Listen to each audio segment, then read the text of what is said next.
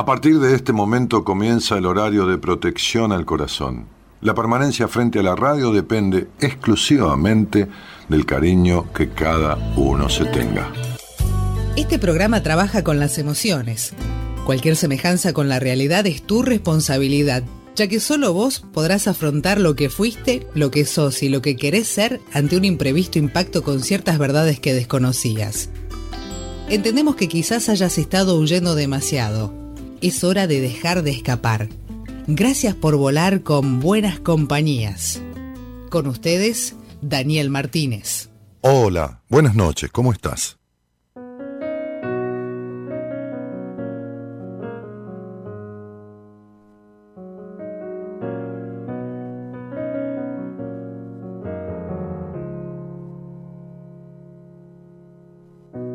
Tuve que aprender sabes, con heridas graves y chichones. El alma no puede progresar, sabes, si el rencor le pisa los talones. Madurar es descubrir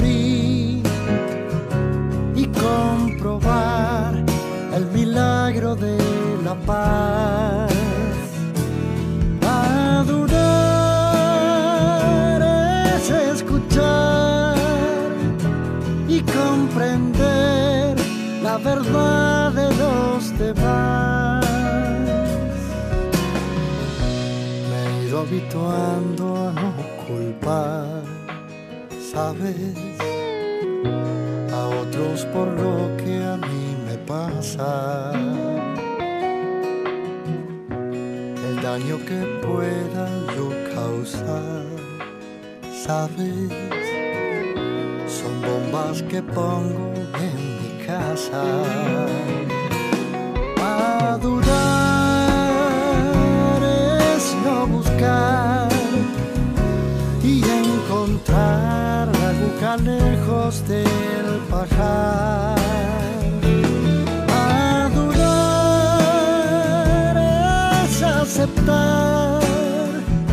Que es natural, no siempre vamos a acertar.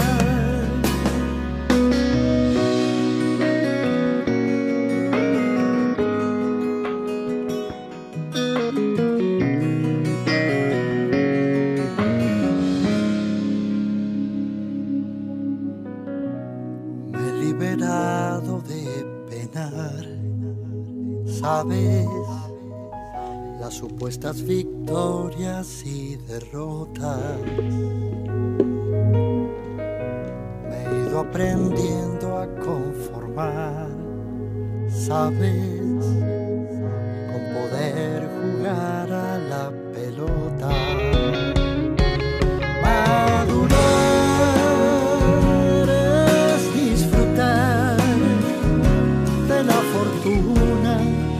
se esconde la ciudad. Madurar es recordar que lo mejor aún no acaba de pasar y es descubrir y es comprobar y es escuchar y comprender. Hay que madurar. Hay que madurar, dice Roque Narvaja. Me veo con la cabeza cortada, está la cámara baja y sí, ahí me veo con la cabeza cortada. A ver, flaco, me estoy viendo acá también, está mal enfocado eso, date cuenta. Tengo razón, vení, vení y levanta la cámara. ¿Tiene control remoto desde ahí? A ver, levantala. Viste, a mí no me cortes la cabeza, viste, yo no soy Maradona que le cortaron las piernas, viste, no, no, no. ¿Ok? El teléfono de los pacientes suena y suena, no, me dan descanso. Este, levanta eso. Bueno, vení, levantalo con la mano, son tres cámaras. Ah, lo buscas de ahí. Bueno, Madurar es esto, ¿viste? Tenés que decir lo que te pasa, lo que sentís, y bueno, cada uno se hace cargo de lo suyo. Él de hacerte arreglarlo y yo de expresarlo. Cenaba yo recién con, con, Alberto Rosales, lo han visto por aquí, médico, psiquiatra, este, ha sido concurrente a nuestros seminarios, no, no, no viene al programa porque, bueno, no, no, este, nada, nada, nada, que ver con, con, la radio y hacer aire. Sí viene, a veces está conmigo aquí en alguna charla, un par de veces al año.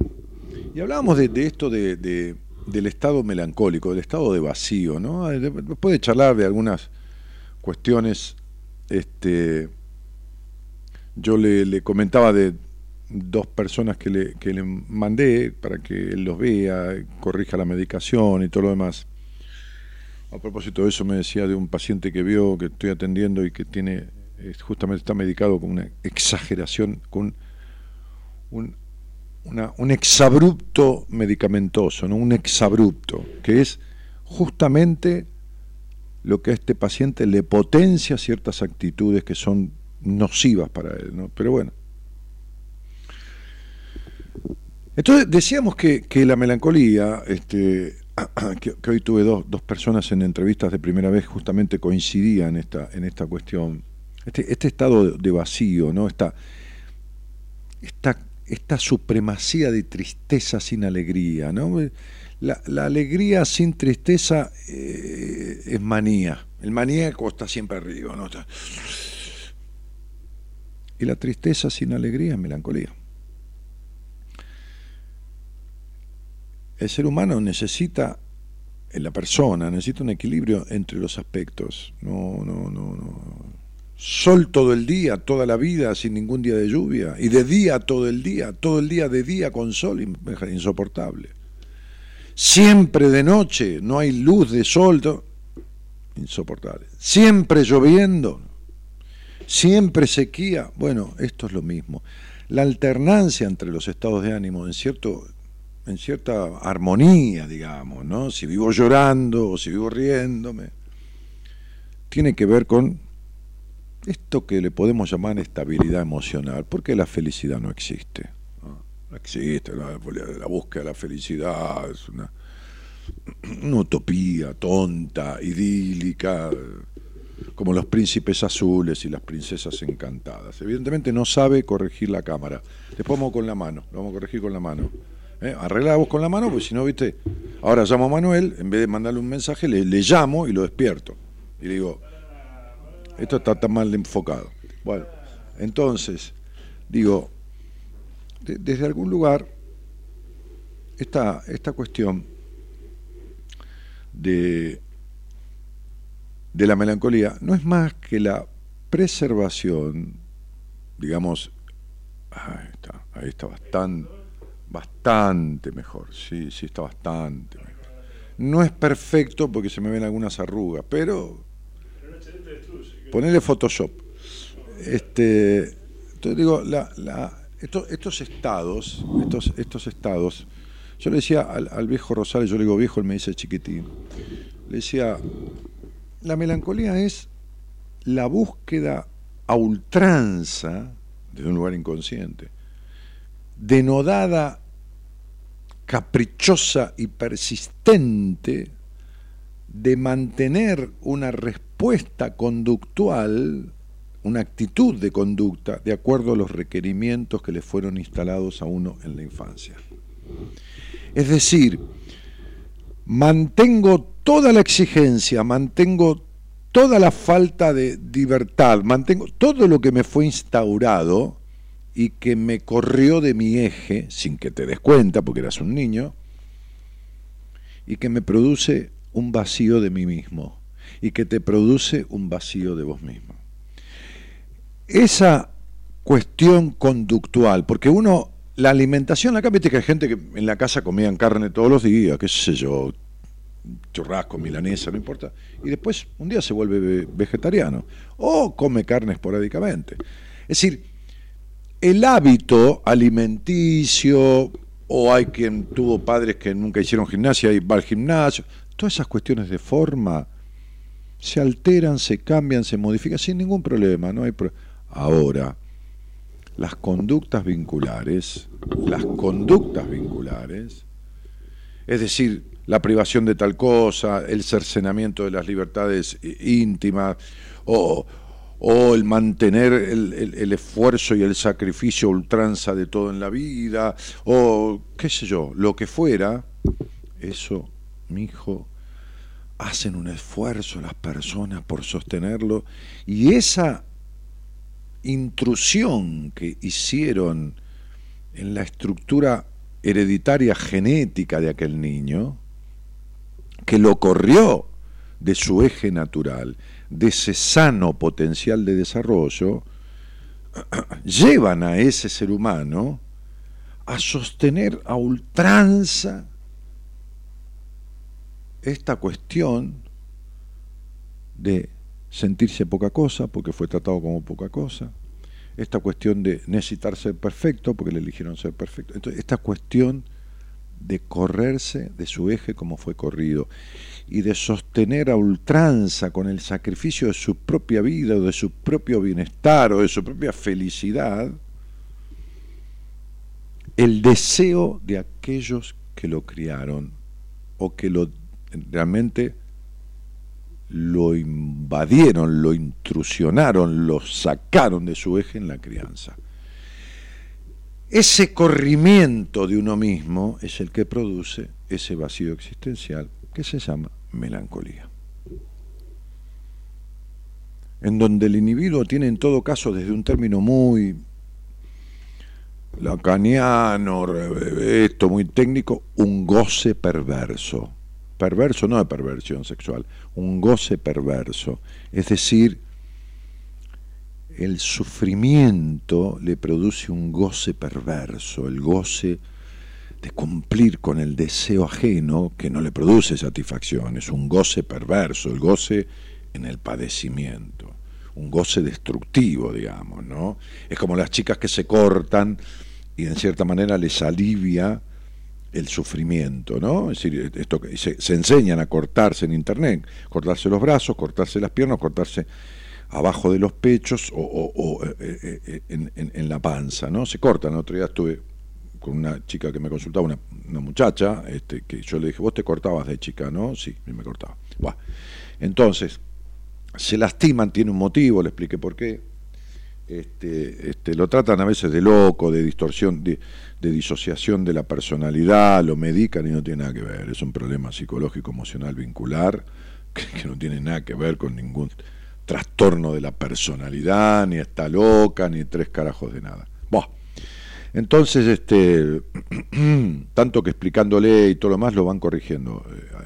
Entonces digo, eh, ese agujero de la propia existencia del verdadero yo, ¿Cuántas personas están del otro lado que si uno pregunta quién sos y qué querés no sabe? No sé quién soy, no sé qué esto. Hoy le dije a una chica que vino a verme, este, que la mandó mi mujer porque no me conocía, hice una, cosa con ella, una lectura de registros y, y, esta chica me dijo, me dijo tantas cosas, este, Gabriela, tantas cosas que yo ni, ni, me imaginaba que mi conflicto venía por ahí. Este, y yo te escuché a vos varias veces y te tuve bronca por la manera de ser o la sí es lógico le digo es la resistencia entonces le digo, bueno, sentate. Le pedí el nombre y digo, vamos a ver por qué no sabes quién sos. Y ya, se quedó así, ¿no? De una pieza. Ese agujero de uno mismo, eso es lo que uno le llama melancolía. Esa imposibilidad de estar en casa, como dice Osho, estar en casa, estar en uno, esa imposibilidad de estar en uno de, eso se trata esto, que es perfectamente eh, eh, tramitable, reversible, que, sanable, qué sé yo, como quiera. No curable, porque no es una enfermedad, no se puede decir curable. Curable es el que está enfermo.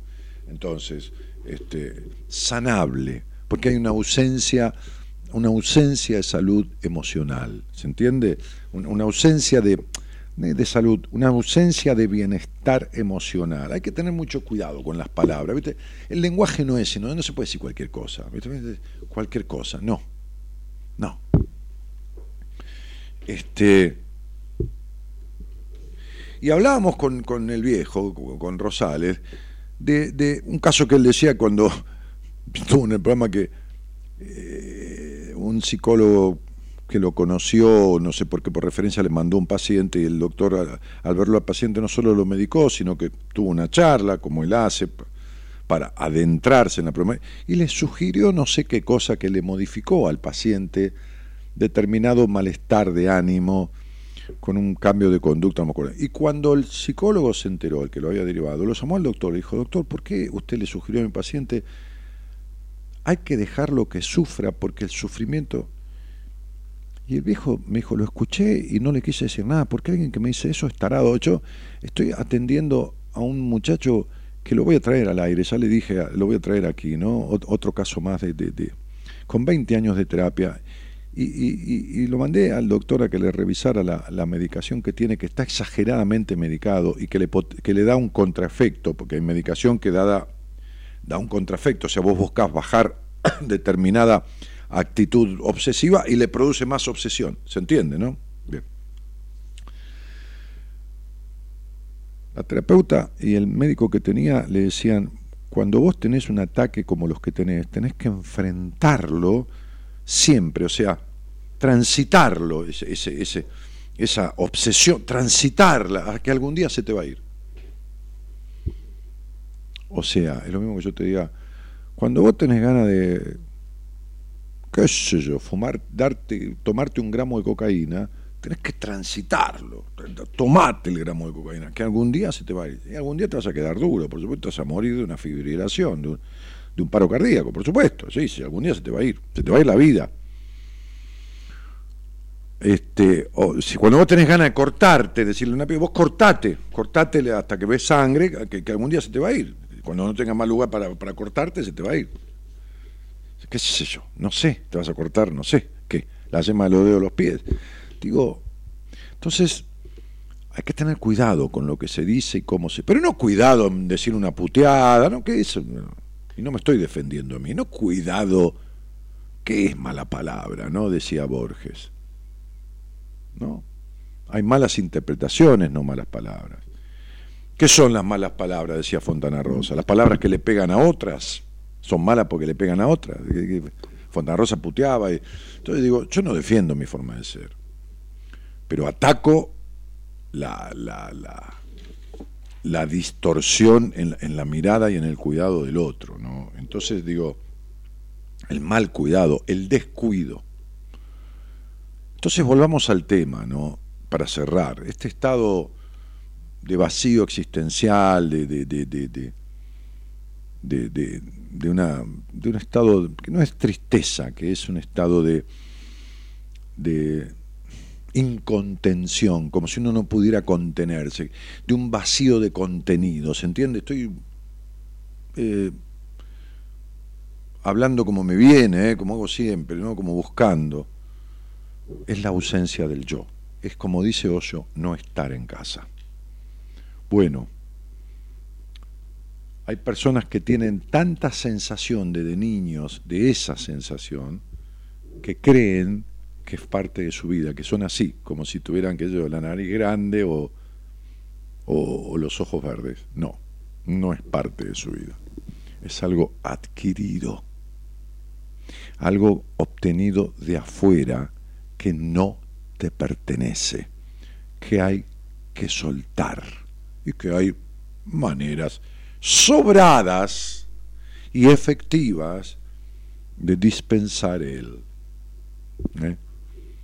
Diríamos más en portugués que en español. Entonces, estos estados de ausencia del yo no se arreglan ni con cambios alimenticios, ni con esto, ni lo otro, ni con nada, ¿no?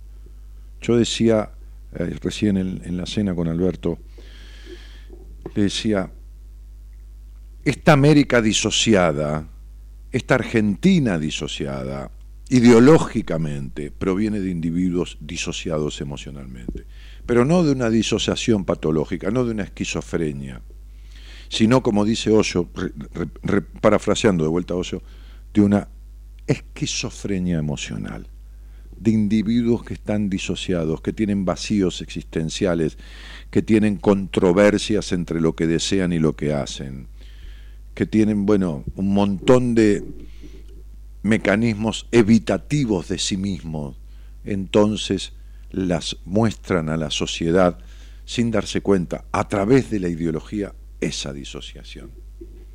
Porque si te fijas, Ecuador, Bolivia, Chile, Argentina, incluso Europa, Inglaterra, tema Brexit, España, con su disociación de, de, Barcelona, eh, Francia, este, este, la misma Alemania con resurgimientos, eh, festejando la caída del muro de Berlín y sin embargo con resurgimientos de eh, grupos radicalizados de derecha, nazistas, ¿no? este, este, fascistas.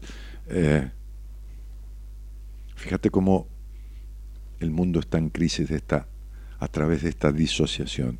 Porque hay un montón de temas culturales que desde la sociología yo este, este, podría esbozar como una teoría, por supuesto, nadie es dueño de la verdad, pero desde mi manera de pensar, este, este,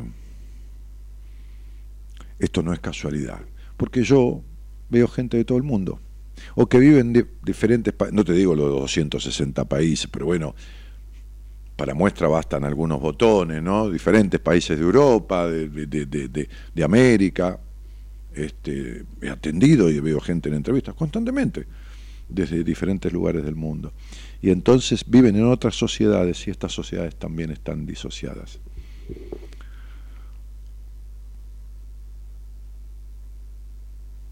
El vacío existencial creo que es el mal de esta, de esta época. La incompletud, la falta de, entre comillas, plenitud, que podemos describir plenitud como un bienestar, como un estar bien. ¿Cuándo? Mayoritariamente, mayoritariamente. Siempre, siempre, nada es siempre. Nada es siempre. Mayoritariamente. Buenas compañías es un instigarte a cometer el acto de rebeldía a los mandatos que te instalan este vacío insoportable, esta melancolía injusta. Buenas noches y gracias por estar. Somos la buena compañía que no ve el medio vaso vacío, pero igualmente de 0 a 2 lo llenamos juntos. Buenas Compañías, con Daniel Martínez.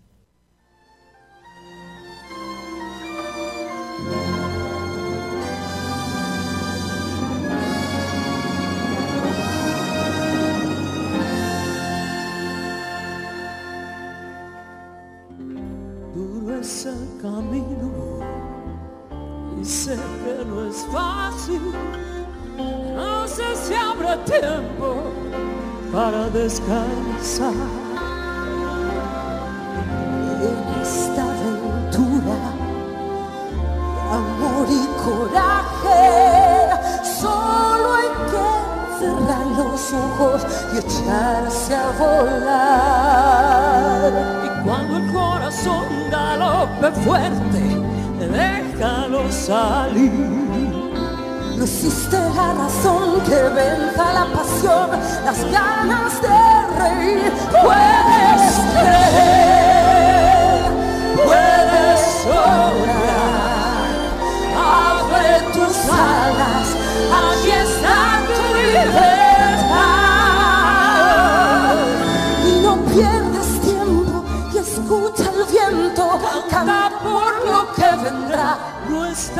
Esa es Marta Sánchez con Patricia Sosa. Pero acá hay un eco ahí. Fíjate que no, no están pudiendo cantar a dos voces. ¿Entendés? A ver si en algún momento. Esa es Patricia. Gritan que te duela, lloras si hace falta. ¿Ves que le suena mal el micrófono a Marta Sánchez? ¿Es un vivo este? ¿Es un acústico?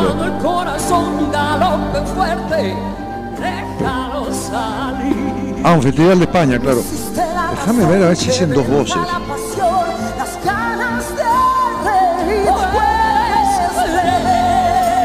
No, es el mismo tono.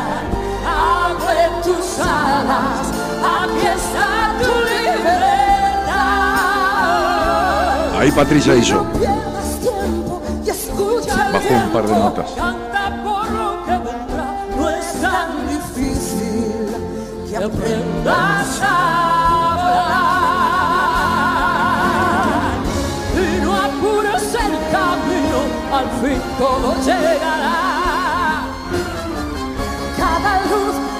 Está con una orquesta sinfónica. A ver si van ahora.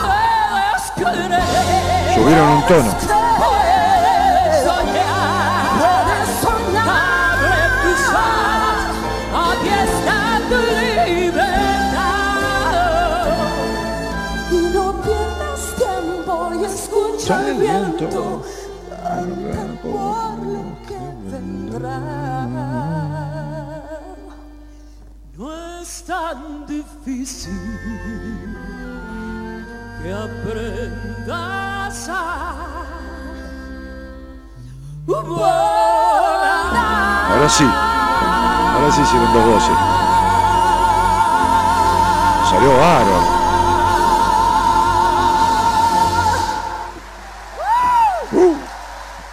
Patricia Sosa. Marta Sánchez. Bueno. Qué par de muchachas.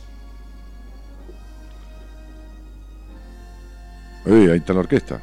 Ahí, mirá.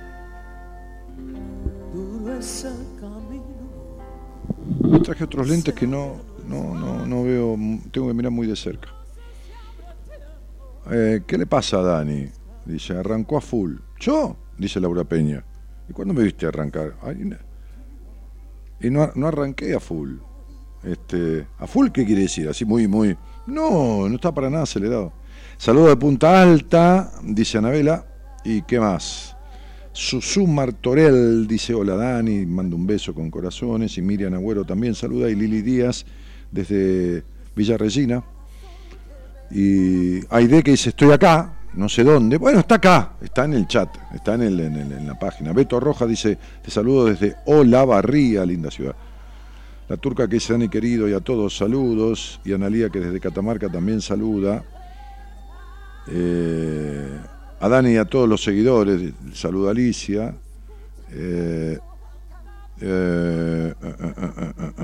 Y Mirta también, y Jessica y Elena Galino. Dice Dani, te quiero mucho, que la vida te dé todo lo que mereces. Bueno, Elenita, gracias igualmente, querida. Alejandra, que dice recién, miré mujeres asesinas, esas que no pudieron controlar los impulsos. Que viene el tema que tocaste hoy para relajar y abrirse. Elena dice, te quiero mucho. Ah, eso se me lo había, lo había leído. Me lo repitió. Gracias a vos, dice. Elena María Holguín dice, un genio, Dani, todo lo que decís, lo que, lo que explicás.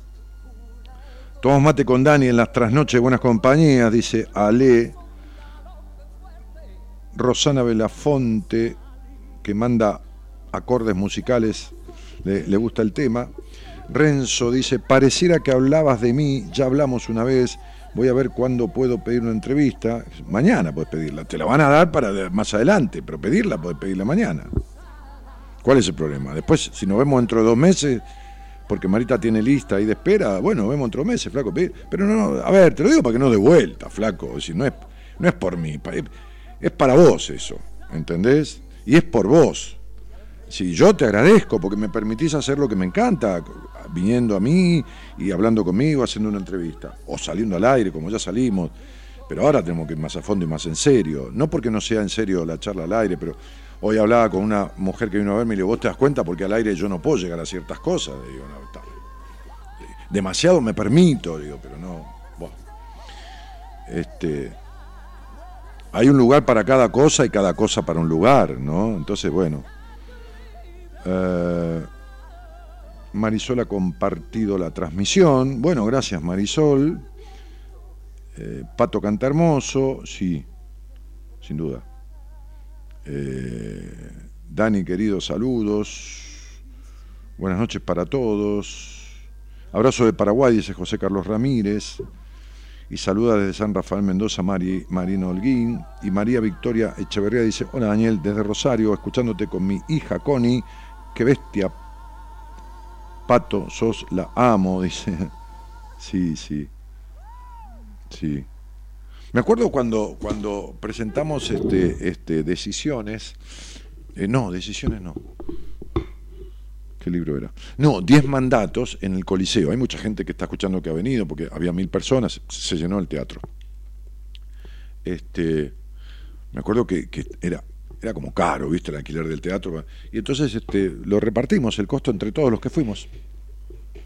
Pero entre todos nosotros también, ¿eh? Marita, ¿viste? Como Marita cobraba la entrada a todos, a los columnistas, a todo el programa, todos pagamos 30 pesos cada uno. Y la gente que fue también 30 pesos. Y esos 30 mil pesos, en el año 2010, me acuerdo porque a través de esa presentación, después me invitaron a comer al programa de Mirta Legrand, este, este, porque le mandamos un, libro a, los almuerzos y ella eligió, eh, le habían mandado dos o tres libros, porque dijo, yo lo escucho, la, la, la, producción tomó nota y me invitó al programa. Bueno, no importa.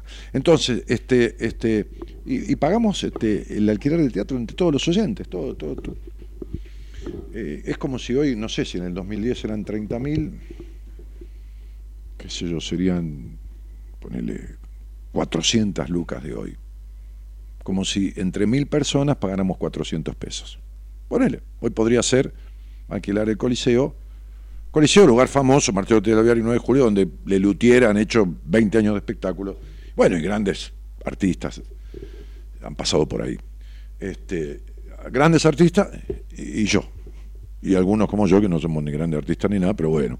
Entonces, entonces este, como si hoy pagáramos 400 pesos por persona. Bueno, nos juntamos ahí, hicimos algunos sketches divinos nos cagamos de risa con media villa en el escenario, con cosas que habíamos planteado en una pantalla y, y en un momento este, este, venía un grupo de muchachos que vino a cantar a mi casamiento. Ya van a ver el video del casamiento, eh, que ya lo tenemos y ya lo vamos a traer acá con mi mujer. Hoy, hoy no, iba a venir ella, pero no vino, se sentía un poquito mal. Este, ayer tuvimos una cena justamente con el dueño del salón donde me casé, que, donde nos casamos, que es amigo mío de toda la vida, y su esposa, este, estuvimos cenando. Y comimos ahí en Amici Miei, en Ramos, de lo de Fabián, que se come espectacular.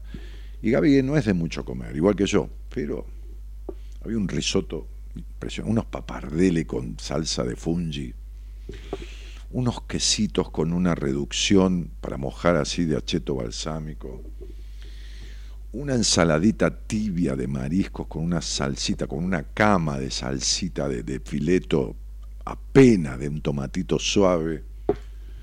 ¿Qué te puedo explicar? O sea, olvídate. dopo morire, como dicen los tanos, ¿no? Una cosa, un orgasmo del paladar. No te puedo explicar. El pan, dos o tres profusión de panes. Impresionante. Ah, un, un, un, un soufflé, un soufflé, ¿viste? El huevo en soufflé, como, como un revuelto de, de, de, de huevo con, con, con, orégano y unos trocitos de salmón. No, pero no, olvídate, no, una comida. Me invitó Juan Carlos una cosa. Mirá que yo soy jodido ¿eh? para ir a comer, para los restaurantes. Juan me dijo, yo, y Fabián yo lo conozco, el dueño de Michimiei, que tenía en San Telmo, este, bueno, hacía como un año que Sí, más o menos un año que yo no iba, porque él está en Ramos y yo no voy mucho a comer a Ramos, solo voy los jueves con mis amigos a un lugar que nos encontramos, que no es ahí, porque ahí no, no se puede jugar al truco ni nada.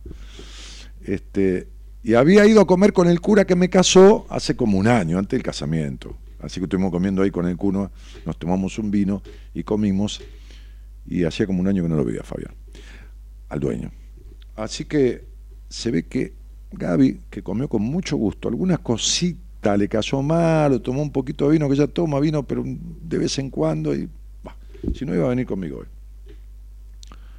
Este, ya estaba repuesta, pero estaba como, viste, cuando estás mal del estómago durante el día, te quedas cansado. Bueno, uno de los muchachos, un grupo de musical de muchachos este, que, que cantó y actuó en mi casamiento, que son espectaculares, este, cantaron en esa presentación del libro. Y cuando los vio Patricia Sosa, que había venido, yo le había invitado, este, me dijo, Dani, con ese tipo, con uno de los cantantes del grupo, que es un negro, un negro de negro, negro panameño, este, yo aprendí a mover las manos. Un día él me vio cantar en un show, yo era una nena, me vio cantar en un boliche, en un, lugar, y me dijo, vení, vos tenés que aprender a mover las manos cuando cantás. Y él me enseñó, así que subió y cantaron algo juntas. Nada, fue un momento espectacular. Momento espectacular. Este, así que bueno, nada, qué sé yo, me colgué a hablar de eso. Eh, bueno, Laura dice, los escuchamos desde Catamarca, justo aproveché a hablar un poco con mi hija de cortarse en alguna situación extrema. Ah, mira, yo hablando de eso. ¿Y por qué no la haces hablar conmigo a la piba, Laura? Hice lo que pude, pero aproveché a hablar algo que no me había permitido hablar con ella. Acá estamos a, males. Ah, no, a mates y tareas finales. Sí, e, estos lentes. Bueno, ahora me voy a acercar, porque agarré unos lentes que, están de, antes y no me di cuenta, me equivoqué. ¿Qué tema? ¿Qué dos profesionales, Patricia Sosi y la Bianchi? ¿Qué Bianchi? Marta Bianchi, esta agarró para el lado Marta Bianchi, la que fue la esposa de, de, ¿cómo se llama? El radical, ¿cómo se llama el actor? Que fue diputado. Marta la esposa de él, ¿o no? ¿Cómo se llama el actor radical que está en España, que hizo el movimiento de la marcha del millón, qué sé yo? Bueno, no me. Ustedes, ustedes duermen, viven adentro de, de, de, de vos, de una computadora. ¿Y a qué? ¿Qué edad? ¿Qué tiene que ver la edad con algo que pasó hace eh, dos meses? Bah, no me sale el nombre ahora, que estoy en otra cosa. Eh, Brandoni, muy bien, Brandoni. Claro, Marta Bianchi no fue la esposa de Grabandoni. Sí, creo que sí, me parece que sí. Bueno, Elida Candia que saluda. Valeria Bengoilea, hola Dani, convidó un mate. no puedo dejar de poner la radio, dice Alejandra. Saludos, Dani. Bueno, a ver si alguien quiere hablar conmigo. Este, Dani, hoy esa camisa está genial. Sí, me puse esta camisa, estoy vestido, mira, con un pantalón chupín en azul oscuro medias grises y un zapato combinado en negro y gris. Un zapato combinado en toda la puntera, toda la parte de adelante del empeine gris y los costados del zapato donde ata los cordones negro. Porque la camisa tiene un poco... No, no es gris, perdón, el zapato es negro y plateado. Porque la camisa tiene un gris medio plateado, medio plata, ¿ves? Una parte, por ahí, por cámara no sale así. Y tiene algún gris oscuro tipo negro, y tiene negro también. Así que no, estoy muy, muy bien vestido, ¿viste? Cuando no sos lindo tenés que arreglarte con, aunque sea con alguna ropita.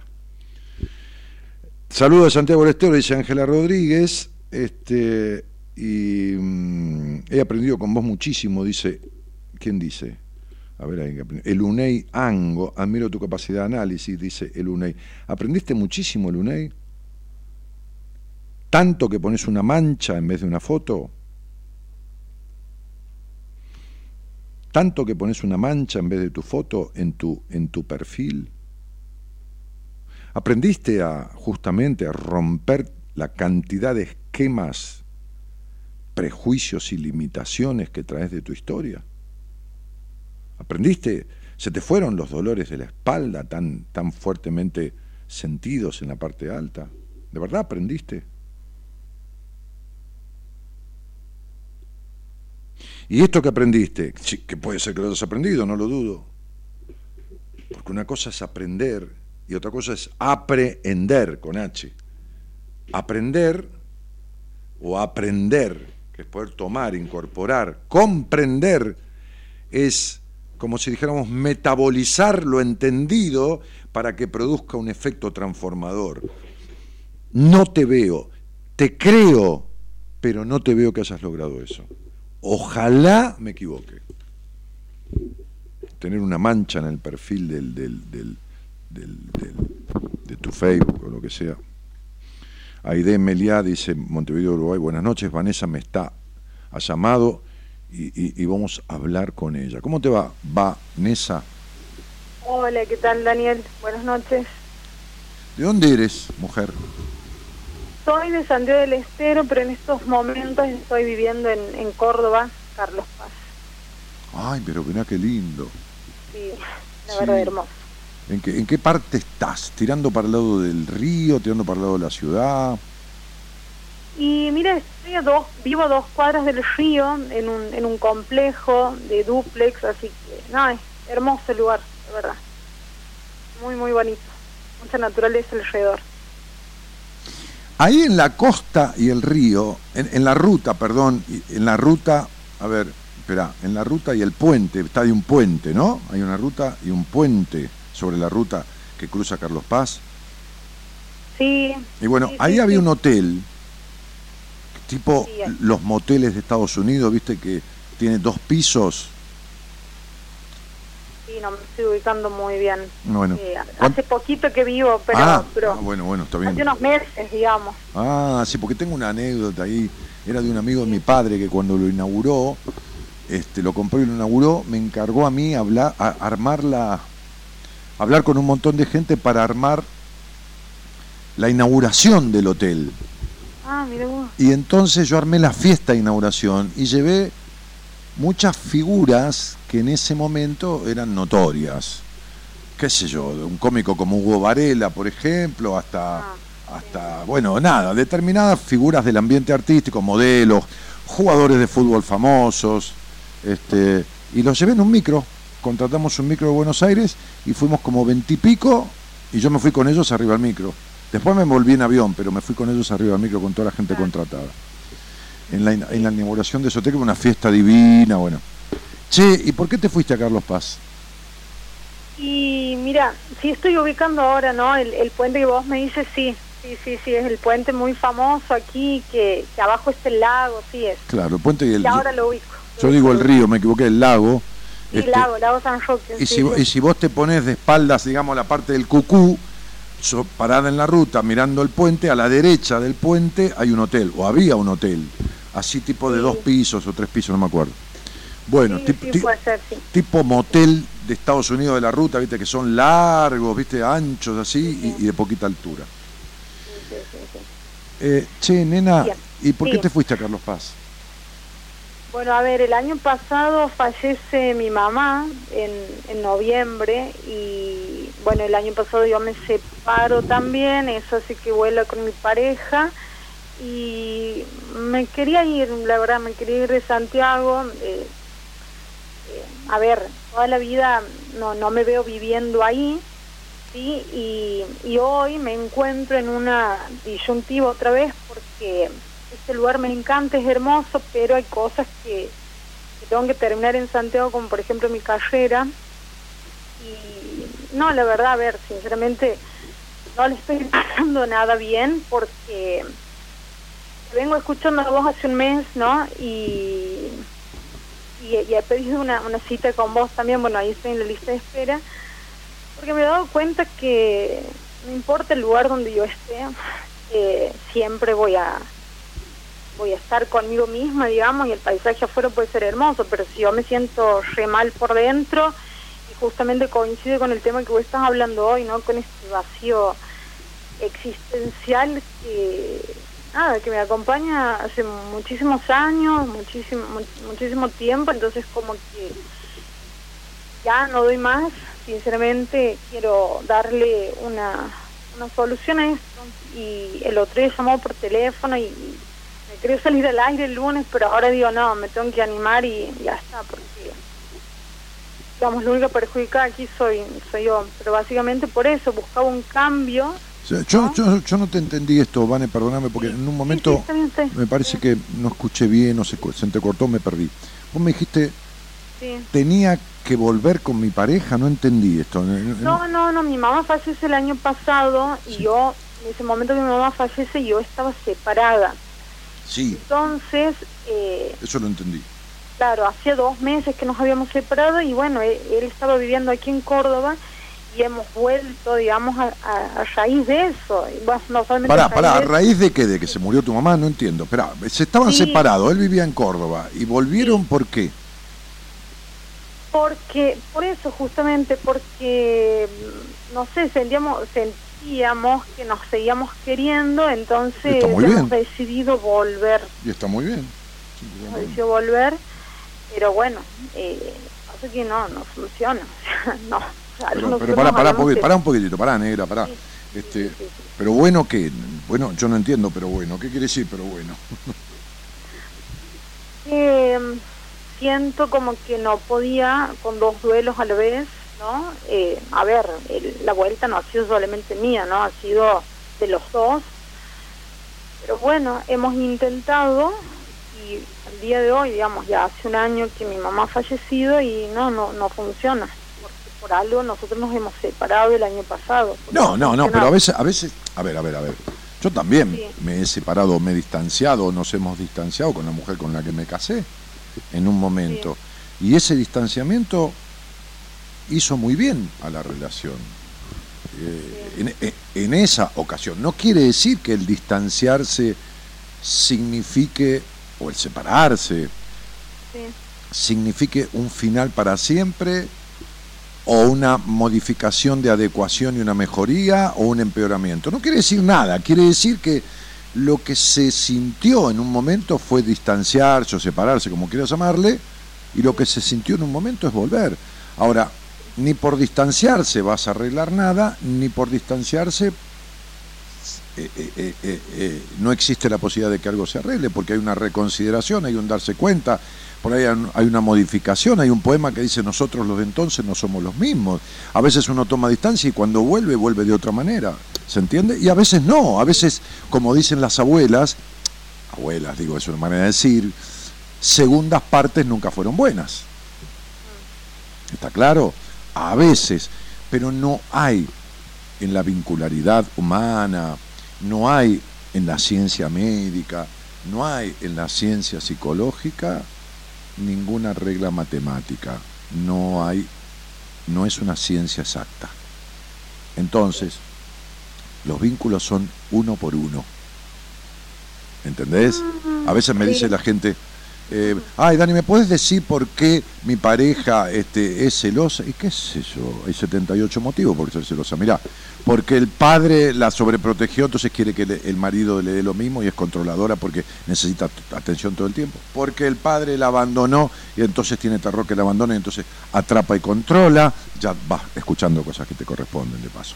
Entonces, digo, este, hay 20.000 motivos, hay que analizar uno por uno, a persona por persona. Ahora, cuando uno tiene un problema, un conflicto vincular, no con una persona, sino consigo mismo, de su historia que no está resuelto, como suelo decir, la mente no tiene geografía. Te puedes ir a Calamuchita, a Carlos Paz, al Congo belga, a Canadá, que no hay manera. Yo atendí una chica de Holanda, que se fue a Holanda porque era el país natal de su padre, y estaba para el culo 60 veces peor en Holanda que lo que estaba en Argentina. Y hablé con ella y me escribió un día para tratarse después de haberla visto en entrevista y, le dije, bueno, vamos a arrancar por acá. Y se volvió a abandonar y nunca más me escribió. Y entonces digo, ¿qué tiene que ver? Holanda, que estés en Las Vegas, no tiene nada que ver. Hablaba yo el otro día con un muchacho que tiene muchísimo o, o- o muy buen poder económico. ¿Y sabes qué me dijo? Me dijo, estaba en el barco con 10 amigos que se fueron, viste, a, a navegar, a, a dar una vuelta, a tomar un champán en el barco, a jugar al truco, viste, una salida como si salís a un bar, pero en el barco de él. Y me dijo, te juro por Dios que tenía ganas de tirarme al agua. Los demás estaban jugando al truco y, fe- y yo no le encontraba sentido a nada. Mm. Sí. Entonces,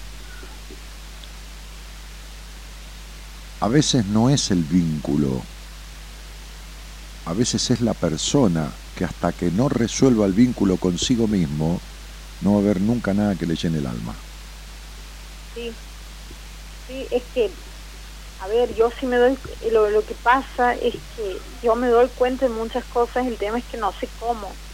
Ah, pero ¿sabes las cosas que me di cuenta yo y no supe cómo arreglarlas y tuve que ir a buscar a alguien que me ayude? O sea, Sí, olvídate. por eso estoy hablando con vos. ¿Sabés lo que tener dos, tres, cuatro, cinco ataques de pánico por día? Bueno, yo los tuve. Por día. Yo, he- yo he tenido en este año, en, en enero, sí he tenido, no por día, pero... No, no, por día, durante seis o siete meses, por día. ¿Sabés lo que es tener un dolor de estómago y creer que es cáncer? Y lo que es tener un dolor de cabeza y creer que te va a agarrar una CB? O sea, tener una fobia hipocondríaca. Bueno, acompañado de los ataques de pánico, yo tenía fobia hipocondríaca. ¿Alguna otra cosita querés para quitarte la paz de, la- vida? Bien, entonces sería, digo, hay cosas peores, por supuesto, yo no estoy juzgando, pero para, para cada uno su dolor es el peor. ¿Y qué? Y me tuve que ir arrastrando a hacer terapia y siempre dije que el que iba a terapia era un pelotudo. Y, y fíjate que yo me metí bien en el culo lo que dije y fui siete años, cuatro días por semana. Siete años, cuatro días por semana. Así que mirá si estás hablando con un gil que no puede resolver nada de lo suyo. Y claro que lo resolví. Y claro que eso me transformó la vida, no me cambió. Y claro que después me terminé convirtiendo en un profesional de ese rubro. Y claro que dejé toda una empresa de toda una vida. Y claro que después fui dejando otro montón de cosas y convirtiendo otro... Y bueno, loca, pero ¿qué querés que le haga? Que vos hayas tenido de chica que arreglarte sola con todo, no quiere decir que toda tu puta vida te tengas que arreglar sola con todo. Y esto fue lo que te pasó. ¿Está claro? De chica fuiste nena cuatro días. ¿Entendés? Fuiste nena al tiempo de un suspiro. Y después te hiciste grande porque tuviste que arreglarte sola con un montón de cosas. ¿Mm? ¿Qué? ¿Qué quiere ahora decir? No, ¿qué quiere decir? miedo Mm. muchas cosas. ¿Qué quiere decir? Mm, mm. Te estoy diciendo vos decís, mm, no llegás ni a decir sí. ¿Qué quiere decir? Mm, que sí, tienes razón. No, que sí, ¿por qué tengo razón? Explica por qué. ¿Qué pasó? Y la situación de mierda que vivía en mi casa. Bien, Eso. eso, muy bien. Entonces, vos sabés, Vane, este, Vane, que te cuesta un ovario, por no decir un huevo, expresarte libremente y dejarte conocer. Vos lo sabés. Entonces, digo, por eso yo te estoy diciendo yo sin que vos me digas. Digo, esta madre que, en todo caso, ¿qué edad tenía mamá cuando murió? Era una mujer, Mi mamá tenía Jo- 91 años. 91 Eh, años. Sí, porque yo soy hija adoptiva. Así ellos siempre han parecido mis, mis papás. eh, mi, papá, mi mamá siempre han parecido a mi- mis abuelos. Y bueno, yo y tengo una hermana que también, que sí es hija biológica de ellos, que parece mi mamá. Entonces, eh, a mis padres biológicos los he conocido en el 2015, pero no tengo relación con ellos. Pero no importa, es bueno que lo conociste. ¿Y por qué te dieron en adopción? ¿Qué te dijeron? ¿Por qué es lo que querías saber? Eh, me han dado en adopción porque mi madre biológica era pendeja, tenía 18, 19 años, ¿Y los padres? la- y la madre era muy onda militar, así muy Sí, sí, sí, castradora, muy Mm, mm. eh, una, mi madre biológica una mujer muy sumisa, Mm. eh, que digamos ha hecho la voluntad ¿sí? De, de, de su sus madre. padres, sí, de su madre. Entonces, entonces, bueno, me ha dado en, en- en adopción y yo a las cinco horas de vida ya estaba con, con mi familia, digamos, con la familia que me he criado. Que Sí, que son tus padres. Eh, la otra era tu, los otros son, como digo siempre, tus progenitores, pero los padres Sí. son los que te criaron. Sí, sí, eso No. lo tengo. Sí, no importa la edad. No importa que tu mamá tuviera 90 años, no importa que pareciera tu abuelo por... por o sea, yo tengo 60 y mis monedas de años y si llego a tener un hijo, llego porque tiene que ser un deseo de mi parte y de mi mujer, sí. no lo voy a criar como te criaron a vos. No digo que lo voy a criar mejor, pero voy a criar diferente, porque el hogar gris en que le creciste, la estructura que tenía ese hogar, la, la poca, el, el poco permiso para el disfrute, eh, la, la- la- la rigidez de pensamientos y los prejuicios y ¿entendés lo que te digo? No tiene nada que ver con la edad. A vos te, te adoptaron teniendo 60, 60 y pico de años, que es mi edad. ¿Vos crees que yo, porque tengo 60 y pico de años, si yo adopto Sumete que adopte una niña, o que la tenga, o un niño, lo mismo. ¿Vos crees que yo lo voy a crear como te criaba una voz? No. Y bueno, No, no, no. y bueno, no digo, no, no estoy hablando de mejor ni peor, pero así ni en pedo. ¿Entendés? Seguramente le voy a dejar alguna secuela o alguna cuestión, porque no hay padre perfecto, pero no, voy a- no lo voy a criar en el gris de la vida, ni en un hogar de mierda, ni discutiendo todos los días con mi mujer, porque antes me separo. Ni tampoco lo voy a criar con complejo de puta, si es una mujer, ni tampoco, ¿entendés lo que te digo? Sí, perfectamente te entiendo. Y sí, lo entendés porque, porque, Sí, porque, sí, porque te refleja. Entonces, sí, por supuesto. Sí, ya sé, mi amor, ya sé, yo estoy viendo tu nombre acá y todo. Entonces digo, todo esto es lo que yo expliqué en la apertura, Vane querida. Sí, sí te he escuchado, por eso Claro. me ha dado impulso para, para salir al aire, porque digo, no, es justo.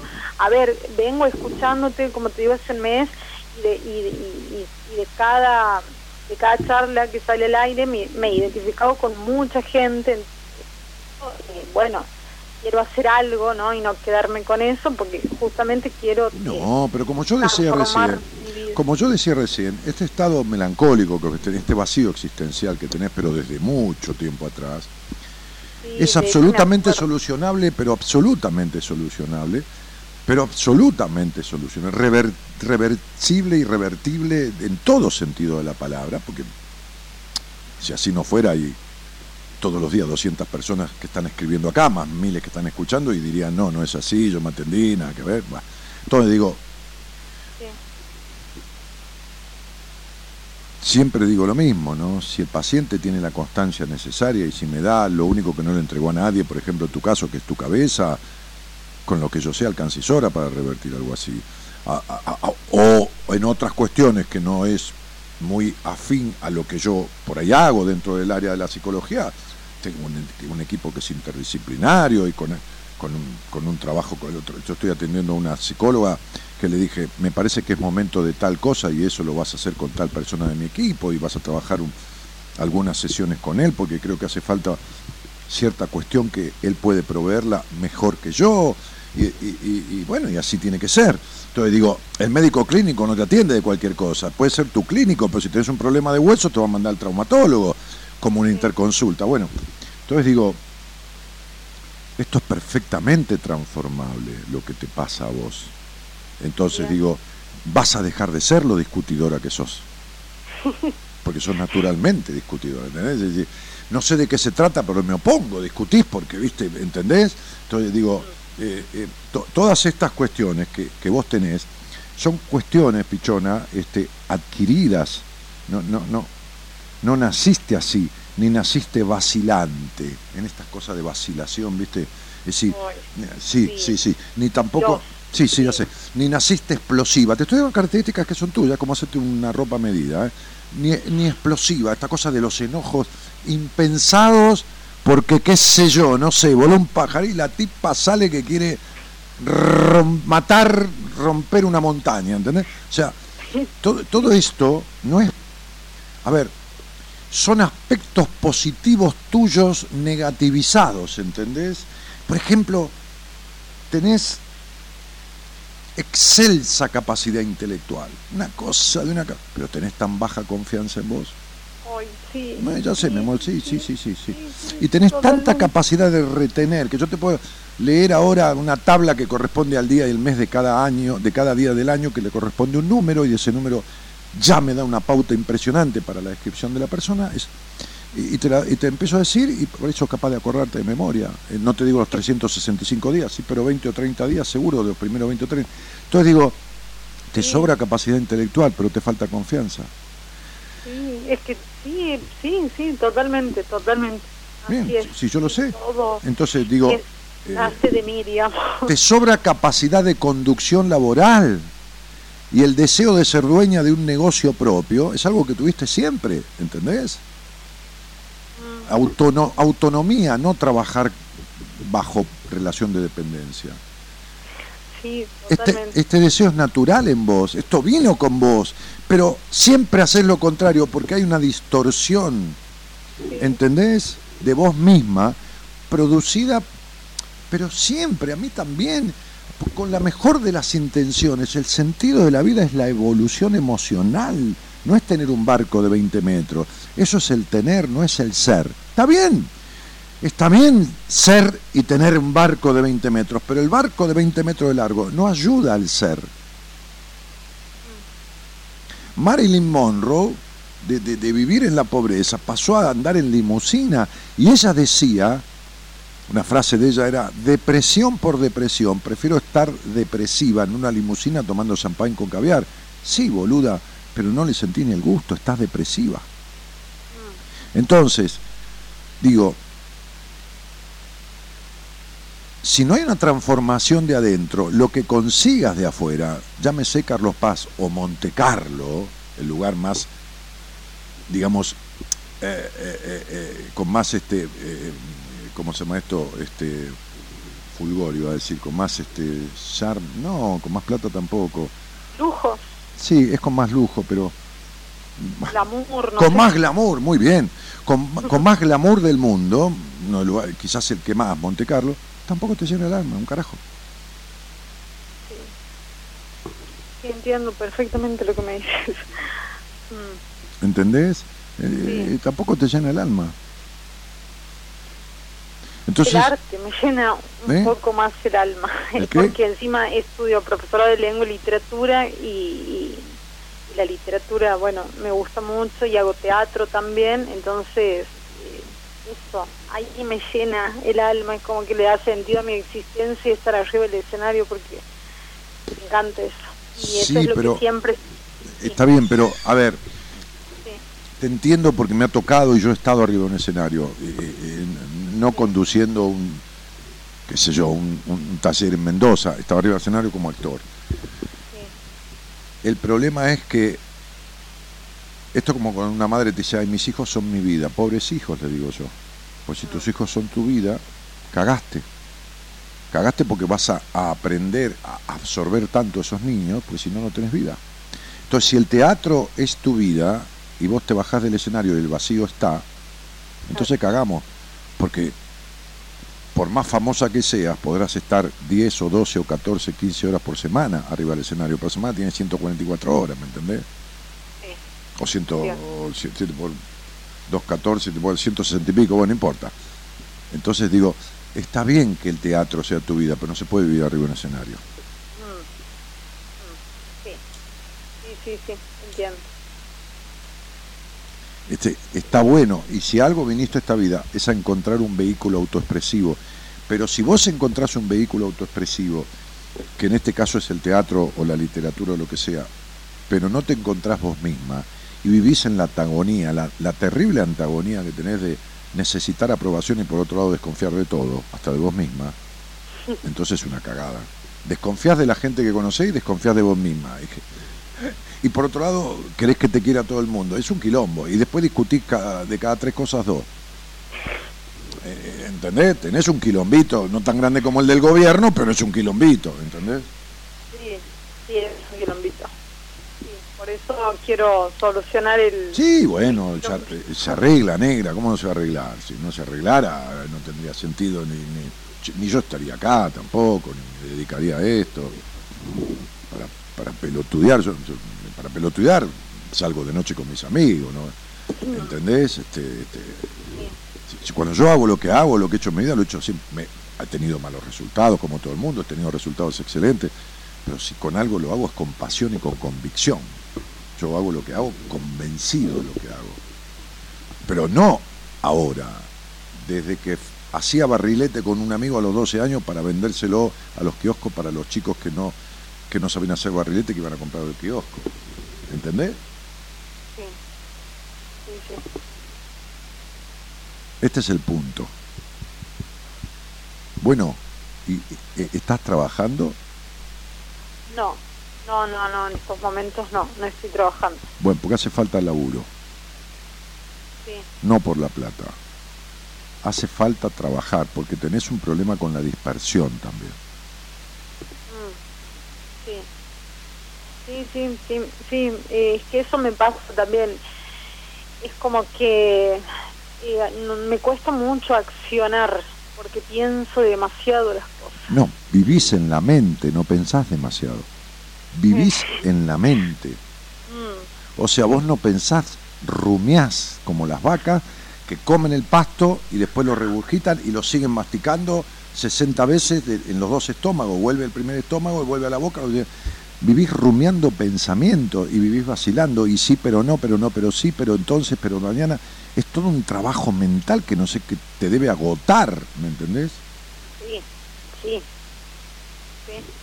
Me agota muchísimo, Claro. muchísimo. Y lógico. Además, lleva a la total frustración, porque el pensamiento sin acción es postergación y la postergación frustra. Sí, sí, Entonces, tenés, no sé cuántos años, 30. 20, 23. Bien. Y, y- y- y entonces, Sí, eh, pasa que estoy en esta cuestión de decidirme si me quedo aquí o me voy a Santiago. ¿a Eh, qué? es- ¿A Santiago a qué? y, y me iría a terminar mi carrera ahí. Me quedan tres materias para recibirme. ¿Y para qué carajo te fuiste a Córdoba si te quedan tres materias para recibirte? ¿Cómo, cómo? ¿Para qué, Perdón, ca- que- ¿Para qué carajo fuiste a Córdoba si te quedaban tres materias para recibirte? Para hacer siempre lo mismo, que es la postergación. Sí, ¿A qué te fuiste a Córdoba? Explícamela. sinceramente necesitaba como eh, tomar distancia de, de Santiago, de, de todo lo que me había pasado. Porque pensé que aquí iba a encontrarme... ¿Pero qué es todo lo que te había pasado? ¿Qué es todo lo que te... de- Decime todo lo que te había pasado. A ver, negra, porque... Bueno, el tema de mi... Bueno, una de las cosas es el tema de mi mamá. mi Pero la gente se muere, tu mamá tenía 91 años, ¿vos qué, qué vivías? ¿En una nube de pedo? ¿No, no, no pensaba que tu mamá era mortal y se podía morir a los 90 años? Vi- demasiado vivió con lo que sufrió esa vieja. Sí, sí, sí, sí, Vivía para sufrir, me cago en Zeus. Sí, Claro. sí, sí. No, decía, no, no señor, no me lleves que quiero sufrir un poco más. Le, le- le debía pedir a Dios que no se la llevara para vivir, seguir sufriendo un cacho más. Entonces digo, ¿y ¿qué, qué es todo lo que te pasó? Se murió tu mamá. Muy bien. Y no digo que no sea tu madre. A ver, mi madre se murió, sí, estamos de acuerdo. Yo me, me entristecí, pero no me fui a Córdoba porque se murió mi mamá. Sí, bueno, quizás saber una, una forma de, de escaparme también. ¿De qué? No sé, de mis responsabilidades, que de mi, de mi carrera, supongo, porque a veces dudo también si me Ah, ahora de- está mejor. Eso es, de tener el culo, de tener el culo, a- de tener el culo en cuatro sillas y no sabes quién carajo sos ni qué mierda querés. Eh, Así de clarito. Vamos a hablar claro y te vas a ser una señorita grande. Tuvieras 18, yo te trataría, no por las puteadas, de otra manera porque es lógico. Adolescencia significa adolecer. La palabra adolecer viene de carencia de, carencia de, de encuentro con verdades, con maduración. Vos ya tenés 33 años, ¿viste? Y hay cosas en las que no has crecido absolutamente nada. Estás como te fabricaron. sí. Y eso que he hecho terapia. No, no, no. Sí. Vos no hiciste terapia. Bueno, me he ido a terapia entonces. Ah, fuiste a terapia. Sí, fuiste a terapia, pero no hiciste terapia. Hiciste terapia bla bla bla. Bla bla bla bla bla bla bla, bla pero no, no, no. Que, que, que, que, a ver, si vos te has ofrecido como paciente, uno le llama, o, si el paciente se ofrece, el fracaso es del terapeuta, ¿eh? olvídate, no tiene. Ahora, si vos me decís, no, yo tenía que ir una vez por semana y volver una vez por mes, anda cagar, yo te he hecho, pero digo, igual son pocos los pacientes, yo tengo una vez por semana, yo trabajo de otra manera, pero digo, ¿cuánto tiempo fuiste a terapia? ¿Seis meses? ¿Un año y medio? ¿Cuánto fuiste? No, bueno, tengo hay una, una carrera con primero eh, cinco años con una cognitiva conductual, después sí, eh, Espera, espera, espera, psicoanálisis, espera. ¿Cómo cinco? La, última etapa, ¿cuánto hiciste? Tres años, ¿Pero vos estuviste ocho años en terapia? y más o menos sí. Sí, sí, sí, sí, sí. ¿Y estás como estás? sí. Quiere decir que si no hubieras ido a terapia, estarías muerta, porque la terapia te salvó de morirte únicamente, porque después, en los aspectos heredados, heredados en el sentido de lo vincular, sí. estás idéntica. A ver, el desconcierto, la vacilación, la desconfianza, el excesivo razonamiento, el vacío existencial, los prejuicios, las curiosidades que tenés en el alma y en un lugar de tu corazón y tu mente que no las has transitado nunca de acuerdo al potencial de curiosidades. Porque naciste muy curiosa y fuiste muy reprimida, ¿entendés? Sí. Con lo cual, incluso en la sexualidad hay limitaciones bastante notorias, aunque a lo mejor vos te creas que no. No, no, sí. sí Ah, ah, bueno. Y en ocho años vos de sexualidad hablaste lo mismo que yo de la cuadratura del círculo, qué sé yo, ¿entendés? Nada. No, carajo. No, pero ni siquiera tu terapeuta te preguntó si sabías colocar un preservativo, ya se hubieran puesto coloradas las dos. Entonces, No, no, no. entonces Nada como, es- como decíamos el otro día con mi amiga psicopedagoga, decía, decía, la gente en su mayoría, pero los terapeutas en su mayoría, dejan la sexualidad aparte sin entender que es parte de la vida del ser humano. Y que una, una condición del tránsito de su genitalidad descubre un montón de falencias en lo vincular. O sea, yo siento una persona frente a mí y no hablo de nada. Solamente le hago cinco o seis preguntas sobre su sexualidad y ya le puedo definir cómo se vincula, cómo se siente, cuánto es su cuota de melancolía, cuánto empoderado está de sí mismo, cuánta baja confianza tiene, cómo le resultan los vínculos con los hombres o con las mujeres. Este, le puedo definir el 70% de los aspectos vinculares de la vida, solamente haciéndole cuatro o cinco preguntas, que es lo máximo que le hago, que son muy puntuales sobre su sexualidad. Es decir, si yo hubiera empezado la conversación por ahí, que no, no es un tema para el aire, digamos, yo te podría describir, sin ningún papel numerológico de nada, todo lo que te describí. Mirá si será trascendente.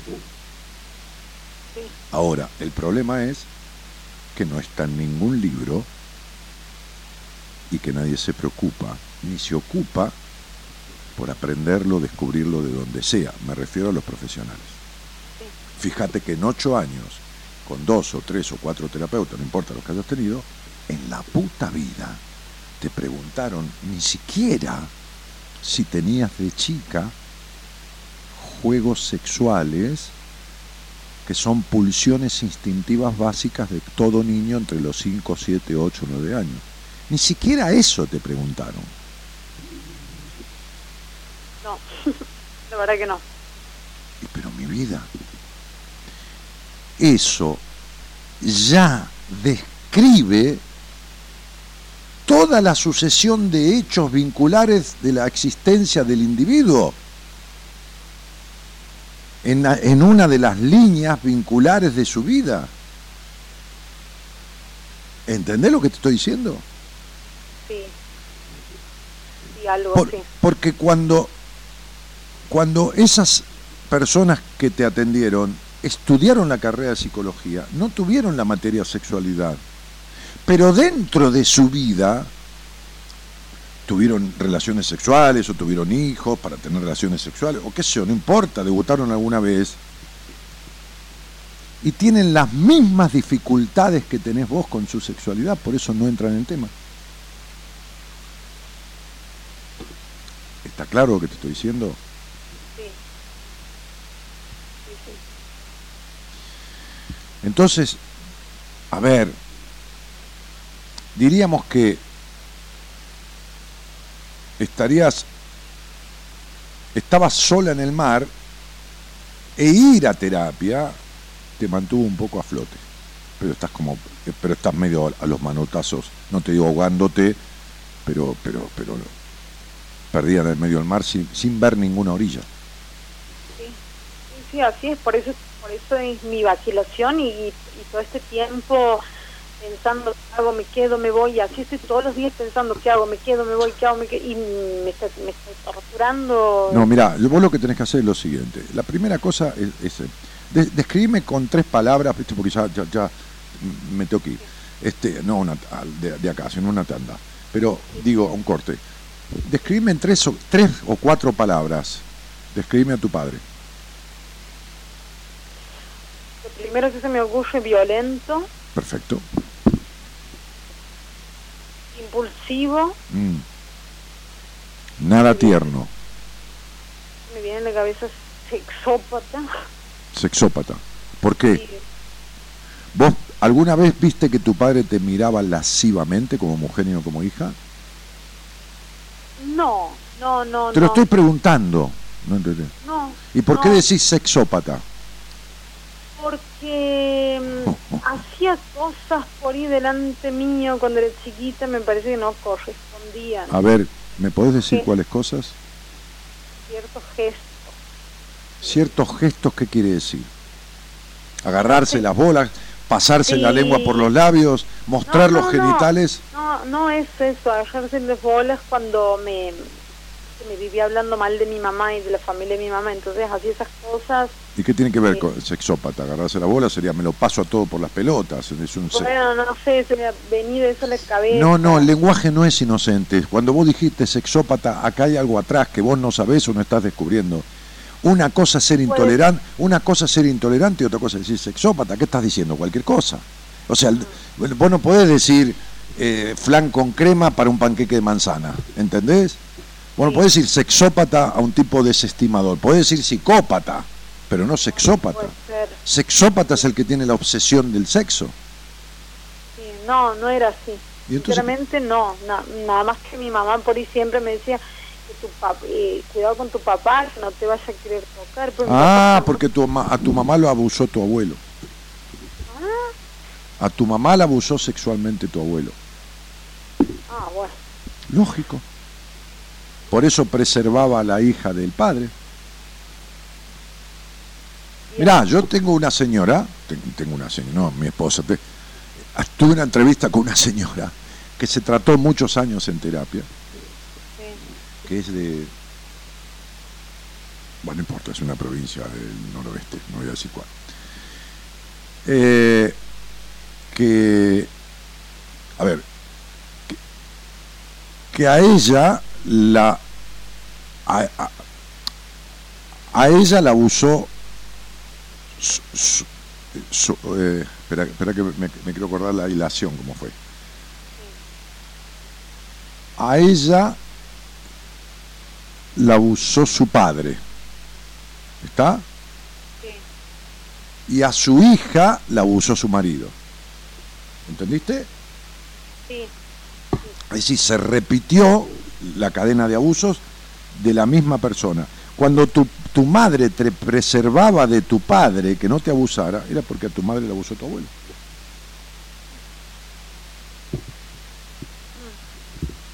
Entonces, tu madre no te estaba diciendo que tu padre era un sexópata. ¿Vos dormiste con ellos cuando eras chica? con mi mamá. Tu mamá te metía en la cama y tu padre dónde dormía? No, mi papá dormía en otro en otra pieza. Siempre.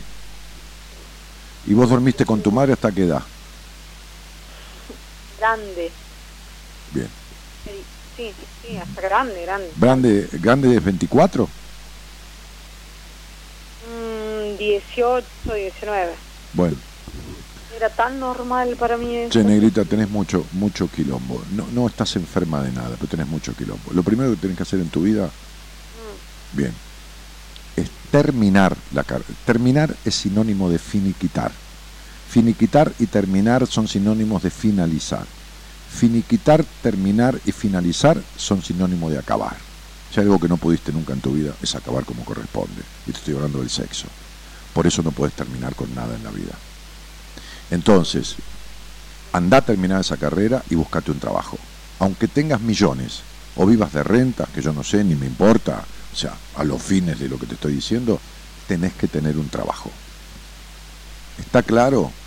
Sí. Entonces, anda a estudiar las tres materias para darlas, libre o como carajo quieras darlas, y buscate un trabajo de tiempo verdadero, no ocasional ni part-time de tres horas, y sentate con quien se te cante el culo a hacer terapia, no a ir. Ya gastaste fortuna en terapia. Mucha guita. A plata de hoy un millón de mangos. Entonces sería este, este, hace no un gasto, sino una inversión en algo que te reditúe verdaderamente lo que, lo que hay que transformar. Pero yo te digo una cosa. Si vos pensás sentarte conmigo en una entrevista Y a lo mejor, si se da, porque sí, porque yo lo estimo y porque vos querés que hagamos un proceso juntos, olvídate que yo te atienda si vos no tenés un trabajo. Y olvídate que yo te atienda si vos no estás con, con la idea, aunque sea en el momento de que en un mes, en dos meses, acá en Carlos Paz y todo, vas a terminar esa puta carrera. Porque conmigo se hace lo que yo digo porque yo sé cómo se sale. Y a mí ningún paciente me conduce un tratamiento, menos un paciente que viene de mal resultado en mal resultado en la vida y que pierde todos sus sueños. O sea, yo a vos no te sigo, a mí no me vas a cagar el tratamiento, porque a mí no me vas a llevar al fracaso. Vos no me vas a manipular como has manipulado todos tus procesos en terapia. ¿Está claro? Te digo esto para que te dé bastante cagazo y ni vengas, salvo que estés muy decidida, porque conmigo vas a arreglar esto muy rápido, pero como yo digo. Si estoy decidida. ah, no sé, haz lo que quieras. Yo te voy anticipando. Conmigo tenés que trabajar, conmigo vas a tener una actividad lúdica, no vas a vivir jugando a la actriz ni tres carajos de nada. La actividad lúdica puede ser hacer teatro, pero trabajo, estudio y hago teatro. ¿Está claro? Claro. Eso es. Vamos a trabajar lo teórico, lo teórico práctico y también tu genitalidad. Conmigo vas a tener los orgasmos que no tuviste nunca en tu vida. Yo te voy a enseñar cómo. Pero, pero como tercera parte del tratamiento. Sí, olvídate de tu, de tu vacío y olvídate de tu sexualidad truncada. Pero para esto tenemos que tener una vida acorde a la edad que tenés. ¿Entendés? No vas a ser la nenita sostenida por ningún señor, ni tampoco la nenita que heredó y que vive de renta, no, tres carajo de nada. ¿Quedó claro, princesita? Bien. Muy bien, mi amor. Y entonces lo vamos a arreglar rapidísimo, ¿eh? Porque, viste, yo, yo sé cómo se arregla, es tan fácil. ¿Entendés? Como digo siempre, esto para mí es como hacer una salsita. Me lleva más tiempo, pero es tan fácil como hacer una salsita. ¿Te queda claro? claro. El otro día escuchaste la chica que salió al aire que tiene este, migraña desde hace siete años de terapia y fue un neurólogo y, no tiene nada y no sabe cómo carajo parar los dolores de cabeza. Y yo le dije, en, cuatro, meses, en cuatro meses vas a salir al aire de cuando yo te empiece a atender y vas a decir que no tenés ningún dolor de cabeza más. Le dije, y va a salir al aire. Bueno, ¿cómo va a pasar lo mismo? Pasa que yo no ando sacando al aire, no soy un pastor que ando dando testimonio, ¿viste? Bien. ¿Entendiste, Vanesita? Sí, Sí. Sí. esta que sos, de esta que sos, van a quedar algunas cosas que son las que sirven. Las demás van a desaparecer. Desaparecen. Bien. Bueno. ¿Sabés lo que es comerse un sándwich de mortadela con un pancito tostado y, y, emocionarse? No, ni en pedo lo sabés porque no, ni en pedo. Bueno, eso lo vas a sentir. Bueno. Te mando un beso. Bueno, muchísimas gracias. a vos. Gracias a vos por la confianza. Chao, nena. Somos la buena compañía que no ve el medio vaso vacío, pero igualmente, de 0 a 2, lo llenamos juntos. Buenas compañías. Con Daniel Martínez.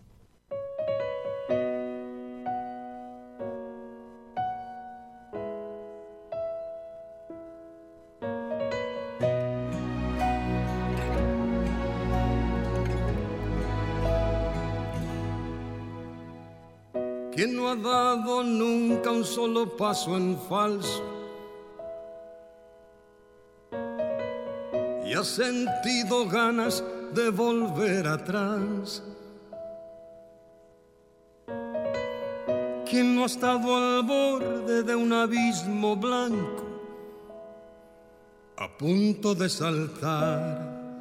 Ah.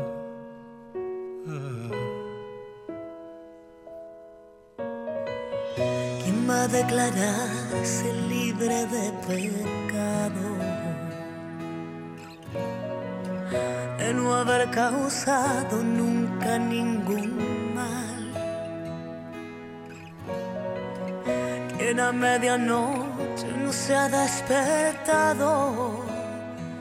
Con ganas de empezar sin querer a llorar yo también cometí tantos errores. Tantas veces he tenido que sufrir, esperando ver llegar tiempos mejores. He pagado un alto precio por vivir.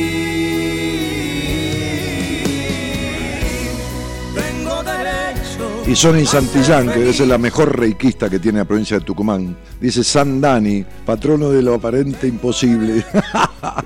vos lo lograste. Vos lo lograste. Y vos sabés que parece imposible y lo lograste, ¿no? Así que, qué mejor ejemplo. Bueno, muy bien. Miriam Agüero dice, ya me voy a preparar el mate. Dani, me hiciste dar ganas. Dale, metele. Eh, Gabriel dice, otro terapeuta para poner en paredón. Sí, no, olvídate. Olvídate. ¿Qué va a ser? Paula Navacio dice, genio Gabriel Candal, dice, buenas noches, muy buen programa. Ah, Gabriela Candal, perdón, Gaby. Go Facu dice, ocho años. Ah, se refiere a los años de terapia que tiene Vanessa.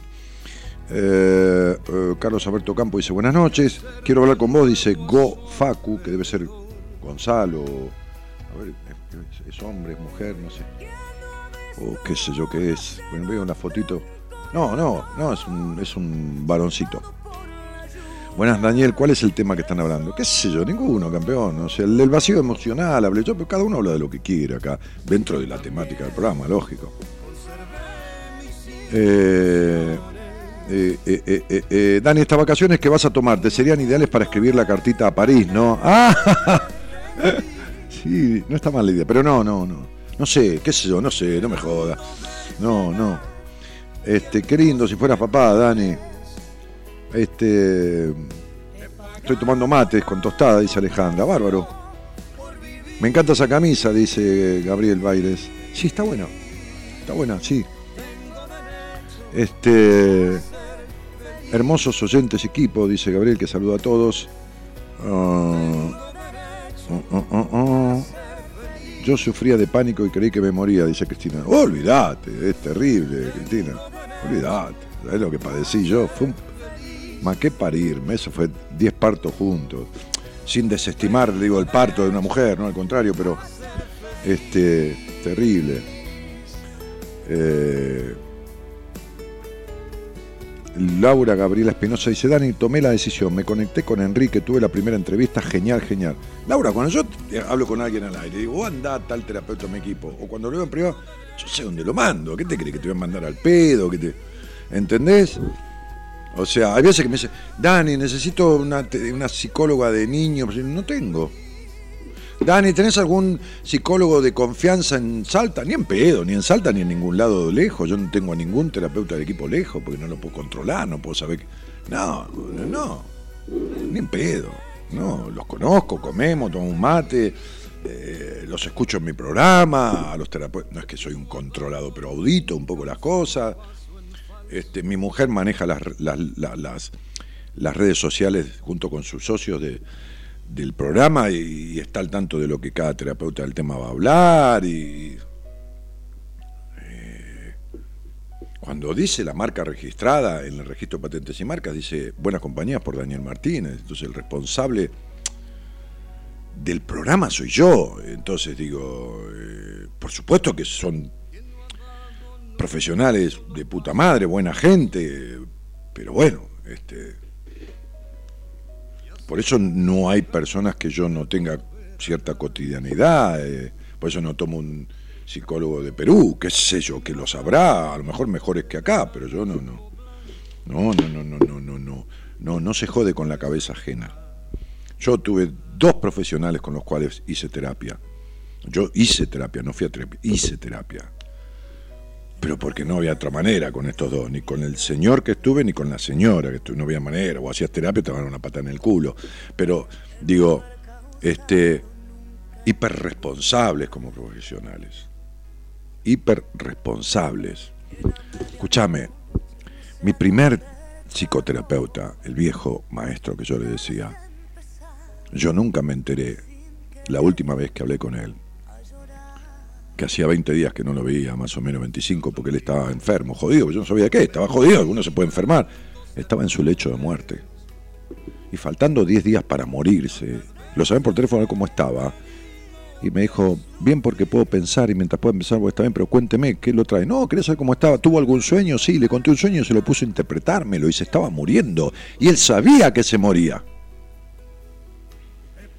Eh, ¿Me, me estás escuchando?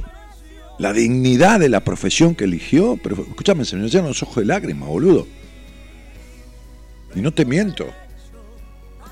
De la emoción que me causa el poner los huevos por, por lo que uno elige. Y le conté el sueño y me lo interpretó. Y el tipo se cagó muriendo a los 10 días. Y cuando se murió me llamó su psicoanalista. Y me preguntó, esto lo he contado yo.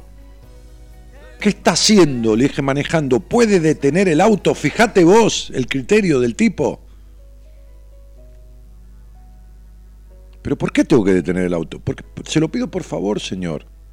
Soy el doctor tal y tal puede tener yo soy el psicoanalista de su psicoanalista. Cuando paré el auto yo venía con Fernandita Ramos para la radio. Eran las 11 de la noche. Le quiero decir que el doctor Tuyá acaba de morir. Imagínate vos, tipo que yo amaba. con el auto detenido en segunda Rivadavia en Ramos Mejía, porque yo la había ido a buscar a Fernandita Ramos, mi locutora para ir a Radio El Mundo, me quedé escuchándolo y el tipo me dijo, el doctor ordenó su muerte, o sea, la muerte de él, no la mía, la ordenó, puso, sabiendo que se iba a morir, puso orden en su muerte. Yo me acordé cuando él me dijo, ¿cómo desearía morirse? Un día en terapia, hacía varios años atrás. Dije, qué sé yo, me cuesto, me duermo y me, muero. ¿Por qué? Dijo, no sea tan cagón. No me dijo cagón, pero me lo dijo de, de otra manera. Es mejor saber que se va a morir y preparar su muerte. Y despedirse de quien quiere despedirse y ordenar lo que tenga que ordenar. Me acordé de eso, ¿entendés? Conecté con eso. Ese tipo me formó a mí como persona. Mis viejos hicieron un montón de cosas de puta madre. Y otras no. Y las que quedaron vacantes, este tipo me ayudó a construirlas. Fue un poco mi madre sosteniéndome en algunos momentos y fue un poco mi padre habilitándome o poniéndome los límites que mi padre no había puesto.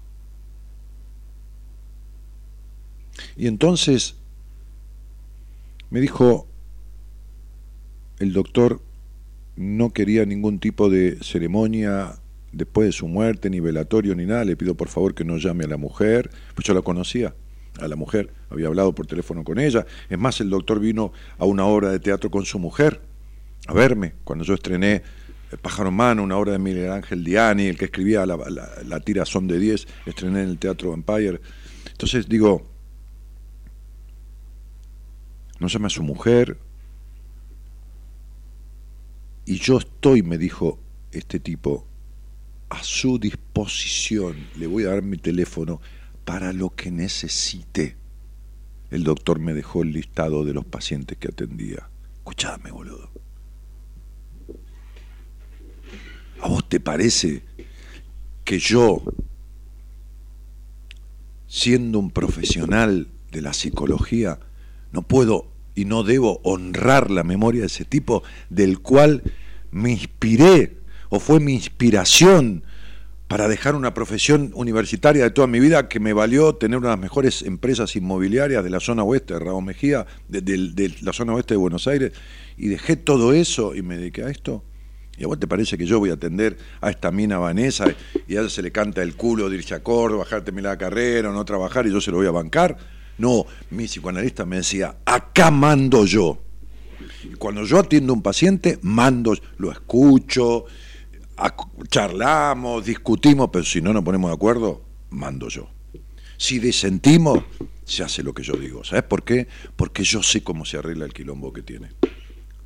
Entonces yo no lo voy a dejar que se estafe una vez más, ni que se lleve al fracaso una vez más, al que me arrastra a mí.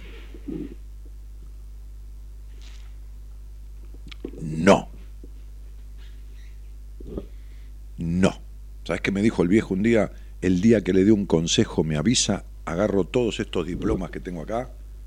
Era fundador de la Asociación Psicoanalítica de Buenos Aires, esto, posgrado. Los rompo todo y los tiro todos cuando le dé un consejo. Nunca le di un consejo a nadie, en terapia, ¿eh? Nunca le di un consejo. Yo digo, esto, lo otro, de acá, por tal cosa, pero un consejo es esto porque sí, punto. Entonces yo le expliqué a esta chica recién, conmigo vas a trabajar, vas a terminar la carrera, porque es empoderarse y hacerse cargo y dejar de abandonarse como la abandonaron, se lo explico. Un consejo es, tenés que hacer esto. Y listo, basta. ¿Por qué? Porque yo lo digo.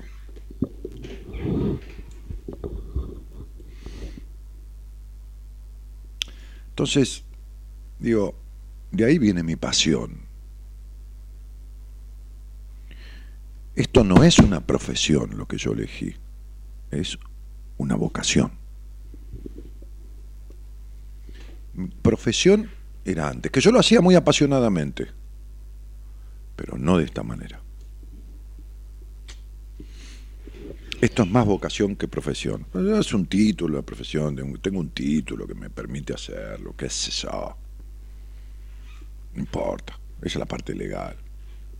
Me chupa un huevo. Dale, pibe.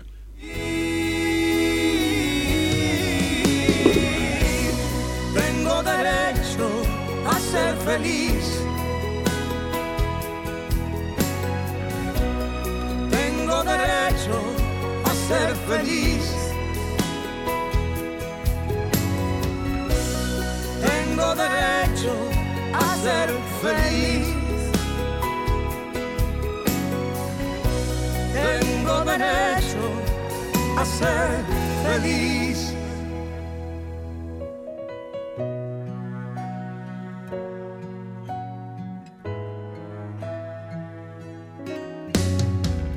¿Quién no ha visto un día derrumbarse todo? Y crecer de nuevo a su alrededor.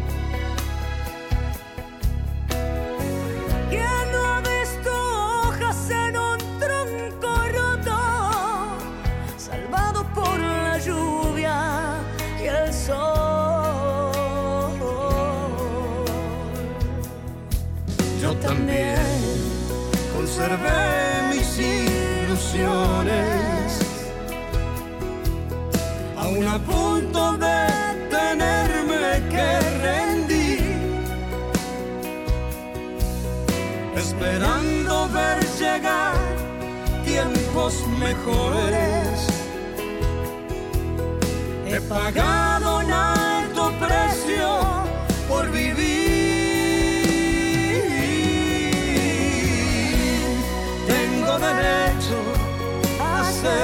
feliz.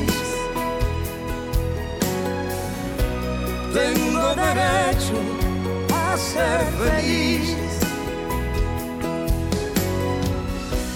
43 25 12 20 con el 11 adelante. Y si no un mensaje WhatsApp de nuestro celular. No llames al celular. Sí al teléfono de línea que está Gonzalo ahí. 11 43 25 12 20 y el mensaje en el celular también lo lee Gonzalo desde la pantalla. El celular lo tengo aquí. Es el 11 3103 6171 11 ahí está en pantalla ¿eh? ahí está en pantalla los dos teléfonos están en pantalla ¿eh?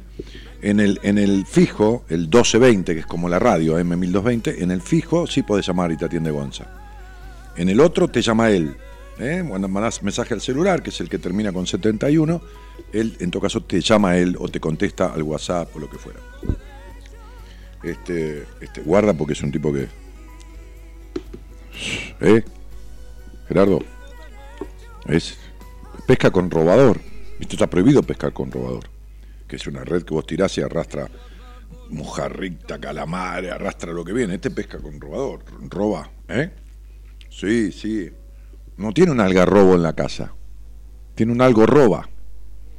Claro, algo roba, no algarrobo. Bueno, sí, arroba, sí, arroba, arroba Gonzalo Comito. Hola, buenas noches. Hola, ¿cómo estás, Dani? Buenas noches. ¿Qué haces? ¿Cómo estás, querida? ¿Cómo te va? ¿Qué pasa? Muy ¿Que bien. llueve ahí? Que se escucha todo con lluvia. No, no llueve. porque... ¿Es tu teléfono inalámbrico o qué es? No, es un celular. Terrible, horrible. Te corta y llamala de vuelta. Si no, no hay manera. No, no hay forma. Pon otro tema. Ponme otro tema. ¿Eh? Soy mi soberano. ¿Querés? El pelado Cordera, soy mi soberano. No, bueno, poné que quieras, hermano. ¿Qué sé yo? Poné que se te cante. Este, poné. Eh, mm, mm, mm.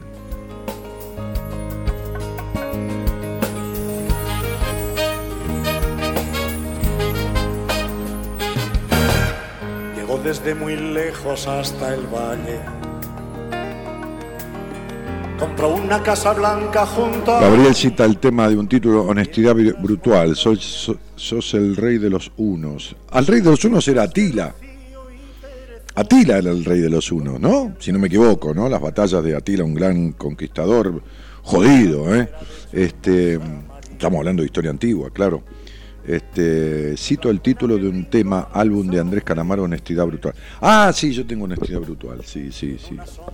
Sí, ¿qué voy a hacer? Sí, soy así, soy medio... Terapia salvaje hago.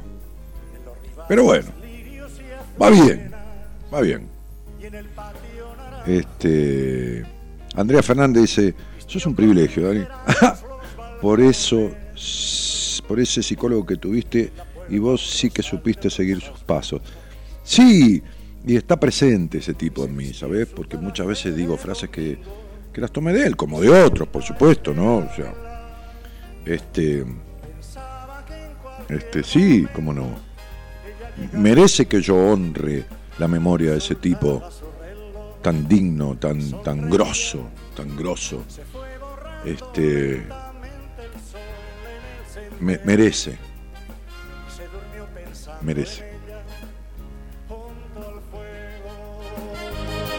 Pensaba que en cualquier momento ella llegaría. Consultaba su reloj. Cristina dice, qué auténtico que sos, que lo parió. Mi mamá me parió. Bueno, pobre vieja, eso que le dijeron como cuento en el libro de sesiones que yo estaba muerto en el vientre. Y, y ves, ves, ves que a veces lo bueno de los padres o lo jodido de los padres no es malo.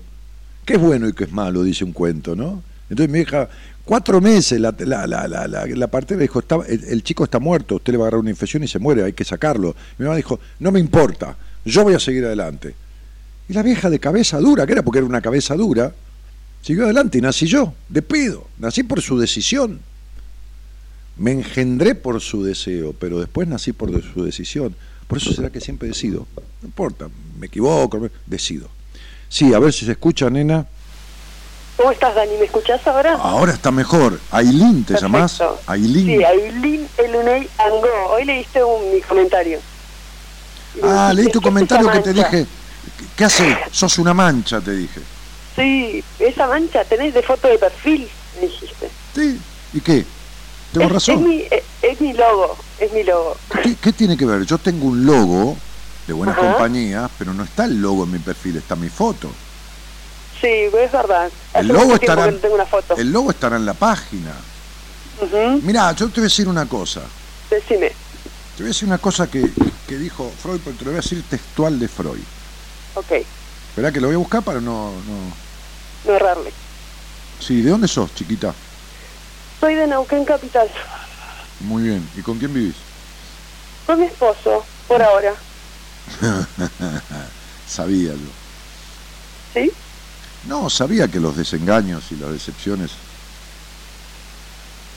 no, Sí, eh, no, no se vivía- no si vivías con él, de eso no lo sabía, ni si te estabas por ahora, ni nada. Bueno, todos estamos por ahora, ¿eh? En la vida, Sí. por ahora, y con alguien por ahora, siempre es por ahora. Mirá, el viejo Freud decía, no puedo, escucha bien, ¿eh? Ajá. escuchen bien todos, no puedo pensar en ninguna necesidad en la infancia tan fuerte como la necesidad de la protección de un padre. Wow, qué fuerte.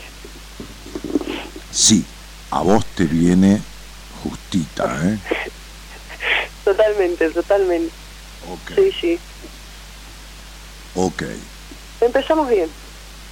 Y vas a, vamos a ver cómo terminamos. Ay, Sí, estoy vos- preparada. Vos, escu- vos escuchás esto, o este programa, o esto que hago, ¿desde Sí. cuándo? Yo lo escucho, discúlpame, no te, se te cortó. ¿Desde cuándo? Hace 10 años que te escucho, eh, obviamente con intervalos, pero hace 10 años. Todavía recuerdo la primera vez que te escuché como lloraba como una condenada. Y decía que eras un hijo de puta. Seguro, pues si mamá no hubiera sido media puta, yo no hubiera nacido, claro. Pero sí, hace 10 años, eh, un, un amigo, que él estaba en Italia y te escuchaba desde Italia, y yo, nosotros chateábamos, me hizo conocer tu programa, vos estabas en Radio del Plata. Sí. Sí, sí. 17 años tenía, ahora tengo 27. ¿Y vivías en dónde a los 17? Vivía con mi mamá. Sí, pero ¿en dónde? 10 En Neuquén, capital. También. Sí, sí. Bien. Sí. Este, este.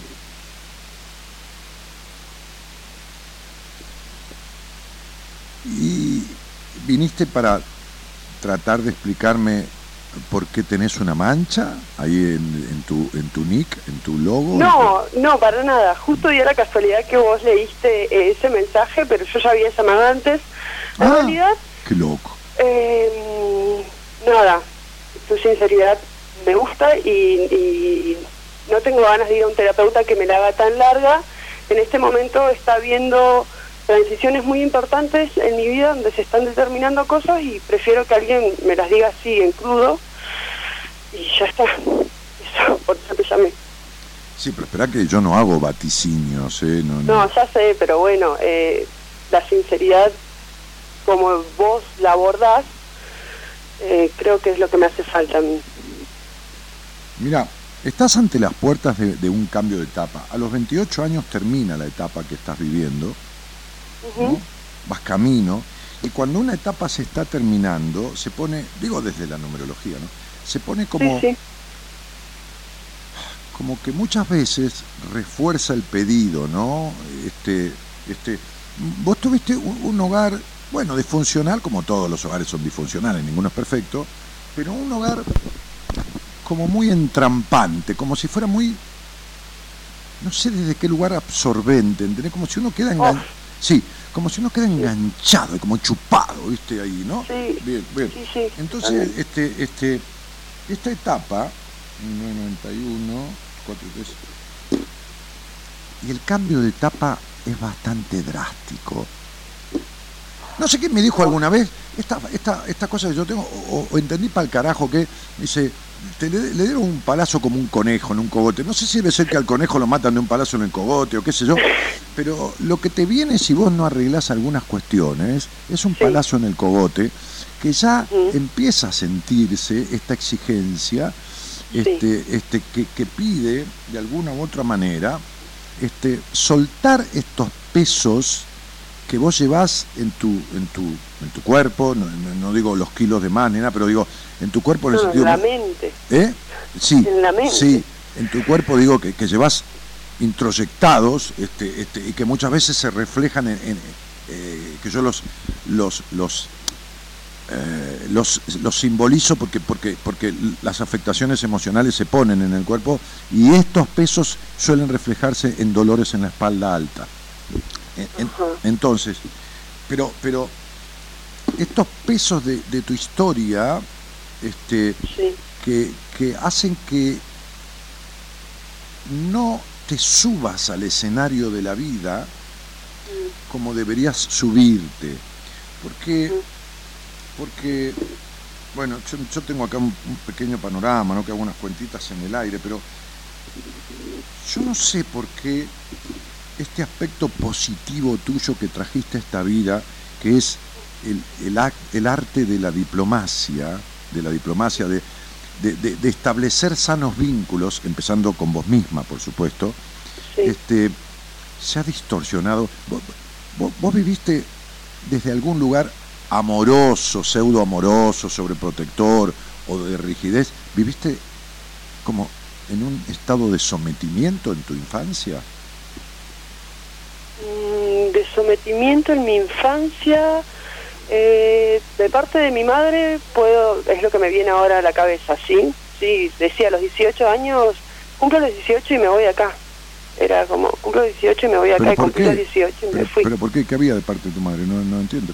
Mi vieja vivió toda la vida con depresión, tirada Ah. en la cama, Ah, ah, eh, sí, sí.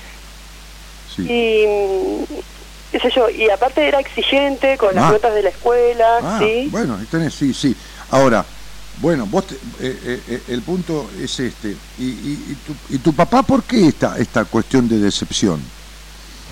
En realidad no es de decepción. Hoy por hoy, con, con mis 27 años, te puedo decir que ya el vínculo eh, pude trascenderlo de- desde dejar de echarle la culpa y darme cuenta que, bueno, hizo lo que pudo. No, con- pero no sirve para la- nada, no, eso no sirve para nada. Hizo lo que pudo es la frase pelotuda de todos los terapeutas. O, no, todos no, es el 95%. por- No, bueno, como eso lo- sí, hijo de puta, pero decime cómo lo arreglo. O sea, porque vos podés razonar todo lo que querés razonar, pero la nena tuya no entendía de carencia, de que papá hacía lo que Ah, podía. totalmente, Y bueno, ¿no? entonces, No, no. Entonces, ¿cuál fue la situación emocional del vínculo con tu padre entre tus 5 y tus 12, 14 años?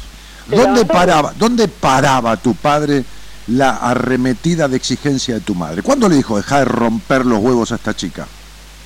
Eh, nunca. ¿Y entonces?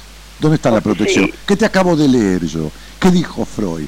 Nada en la vida con la necesidad de la protección de un padre. ¿Por qué te crees que te lo leí? Sí, totalmente. Porque tenía ganas de Bueno, leer, de leer esa frase. Totalmente. Nunca me sentí Y protegida. bueno, y, y bueno, entonces, ¿qué, qué intelectualmente vos decís, ay, papá hizo lo que pudo, pobre, este, ¿y qué carajo tiene que ver eso con el adulto? No, porque me he reconciliado. Bien, muy bien.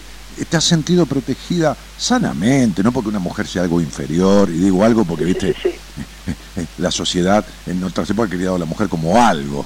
Fíjate que en el, en el concilio de Trento se discutió, este, eh, eh, en el año 713, eh, que está en mi libro Mujer Plena, se discutió si la mujer tenía alma o no. Con esto te Ah, digo, mira. con esto te digo todo. Sí, va. Entonces, digo, este, este, alguna una vez, alguna vez, alguna Sí. vez, dentro de tus situaciones vinculares con hombres, vos te sentiste dentro del rol del varón sobre una mujer, que también la mujer tiene roles sobre nosotros, ¿no? Y está buenísimo. ¿Te sentiste sanamente protegida por un- no digo celada, encerrada, eso no es protección. ¿Te sentiste sentís esa cosa de protección, ¿no? ¿O vos sos la que lleva los huevos y la que tiene la, que- la No, que la- sí, la- yo soy. la- vos porque vos sos la que la tiene más larga, ¿me entendés? Sí, Vos totalmente. jugás a la que las tiene más larga, ¿me entendés? Sí. Sí, sí. eso. Sí, sí, sí. Yo, yo, yo, imagínate vos y yo conociéndonos, tomando algo en un bar, ¿no? A los 10 minutos, Oh. a los 10 minutos te digo, callate la boca y escuchá, meté la, la- la- eh, eh, ¿no ves que no tenés pija, nena?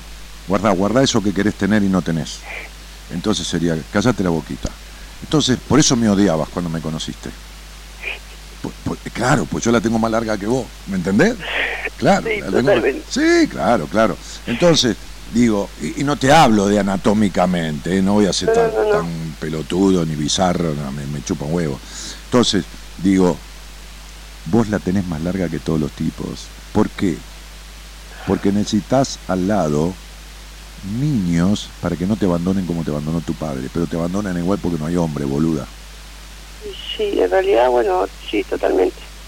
Es que me abandono, no sé, Entonces, eso, por- me abandono yo. Por, por- pero lógico, los abandonás vos para que no te abandonen ellos como te abandonó tu papá. Sí, Abandon- abandonos primero, pero entendés que sos una mancha. Ujú. ¿Entendés que sos una mancha? Que no está la mujer que vino a este mundo.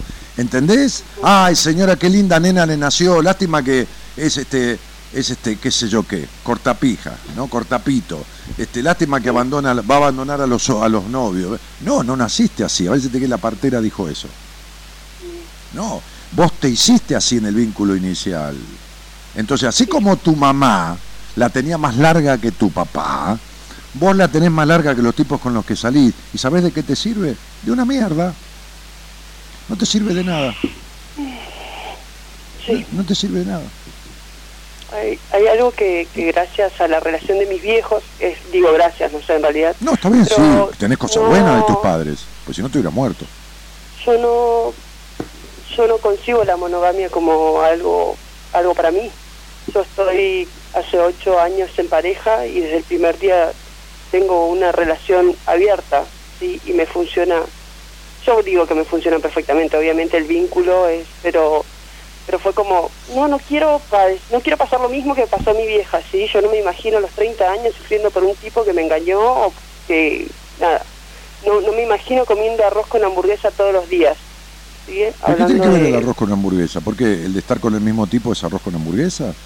Ay, este, de estar con el mismo tipo toda la vida yo pensaba que, me iba a aburrir. Pero está bien, puede ser, no, hay ningún problema. Pero ¿por qué no te das tiempo ni siquiera a estar para ver si te aburrís? Arrancás ya desde, desde lo, lo, polifacético, digamos, ¿no? Desde, no promiscuo para nada, pero desde lo poligámico. Y tu, tu, tu peor es nada, el animal, ¿también este, ejerce esas situaciones? ¿O más bien que se queda, se queda en casa? Obvio ¿no? Es, es, abierto para ambos lados, de igual manera. Y, y después se lo cuento, porque he atendido parejas que me han venido a proponer estas cosas, a proponer, digo que yo, por supuesto, se las he propiciado y les he explicado cómo hacemos, Daniel, qué te parece, que te otro, sí. Bien, y después, que está bien si lo hacen, ¿eh? Cualquier, cualquiera de las cosas está bien, se cuentan las experiencias después. Sí, sí, totalmente, obvio. Yo estuve dos años de novia con el mejor amigo de él. Ok. ¿Y, triangularon? No, no. Ellos eran amigos y nosotros éramos pareja. Cada uno. No, está, bien, pero. ¿Tuviste relación en trío sexual? ¿Con ellos dos, no? No, con tu pareja y otra ah, persona. sí, sí, sí, sí. ¿Siempre hombre, siempre mujer o alternando el tercero? Alternando. Ok, bien, de acuerdo. Ahora bien, ¿en dónde está la sensación de falta de protección? Mm. En esta parte, a ver si es la respuesta, en esta parte donde en algún punto eh, me siento, voy a decir esta otra palabra, superior de mente, sí, y siento que siempre tengo que estar la que, ser la que está un paso adelante y ahí es donde yo siento que no es protegida, pero como que tengo que abarcar demasiado. No sé si es la pregunta que me hiciste, pero... La palabra demasiado está simbolizando de más. Todo lo demasiado es de más. Beber demasiado, comer demasiado, dormir demasiado. Pensar demasiado. todo, pensar demasiado. Todo está significando un exceso nocivo de sea de comer, sea de tomar, sea de fumar, sea de correr, sea de lo que mierda sea. Entonces, ese demasiado excede la naturalidad. ¿Está claro? Sería lo natural, sería tomarse, qué sé yo, dos copas de vino. Una botella es demasiado. Quiere decir que vas contra tu naturaleza. Ya ahí tenemos un abandono de sí mismo y una sobreexigencia. O sea, ahí está mamá y papá juntos. Muy bien. Ese era un aspecto. Entonces siempre tengo que estar adelante. Siempre tengo que estar como un paso adelante del otro. ¿De acuerdo? Esa es la repetición del vínculo de tu madre con tu padre. Sí, totalmente. Tu madre estaba un paso adelante. Ahora, sí, sí, sí. Es con todos así. Bueno, ahora, ¿Qué pasa? ¿Vos te sentís superior intelectualmente al señor con el que estás? Eh, no sé si decir superior intelectualmente, pero siento que somos personas distintas o que tenemos diferentes eh, procesos. Pero yo, también soy distinto que mi mujer y mi, mi, mujer distinto a mí y ella tiene capacidades que yo no tengo y viceversa. Pero yo considero esto, cuando vos empezás una relación, ¿sí? yo hace ocho años atrás, tenés una mentalidad. Después en el proceso vas teniendo una transformación y la transformación es individual y eso en el tiempo se nota. Cuando vos plantás dos plantas de, la, de la misma especie, a veces una florece antes mejor y más, más plena que otra. Y sin embargo son las mismas semillas y de la misma especie de planta. Es decir, las personas no crecen igual.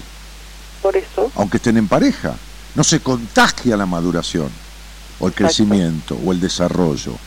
Entonces vos sentís que tuviste un desarrollo diferenciado del señor con el que estás.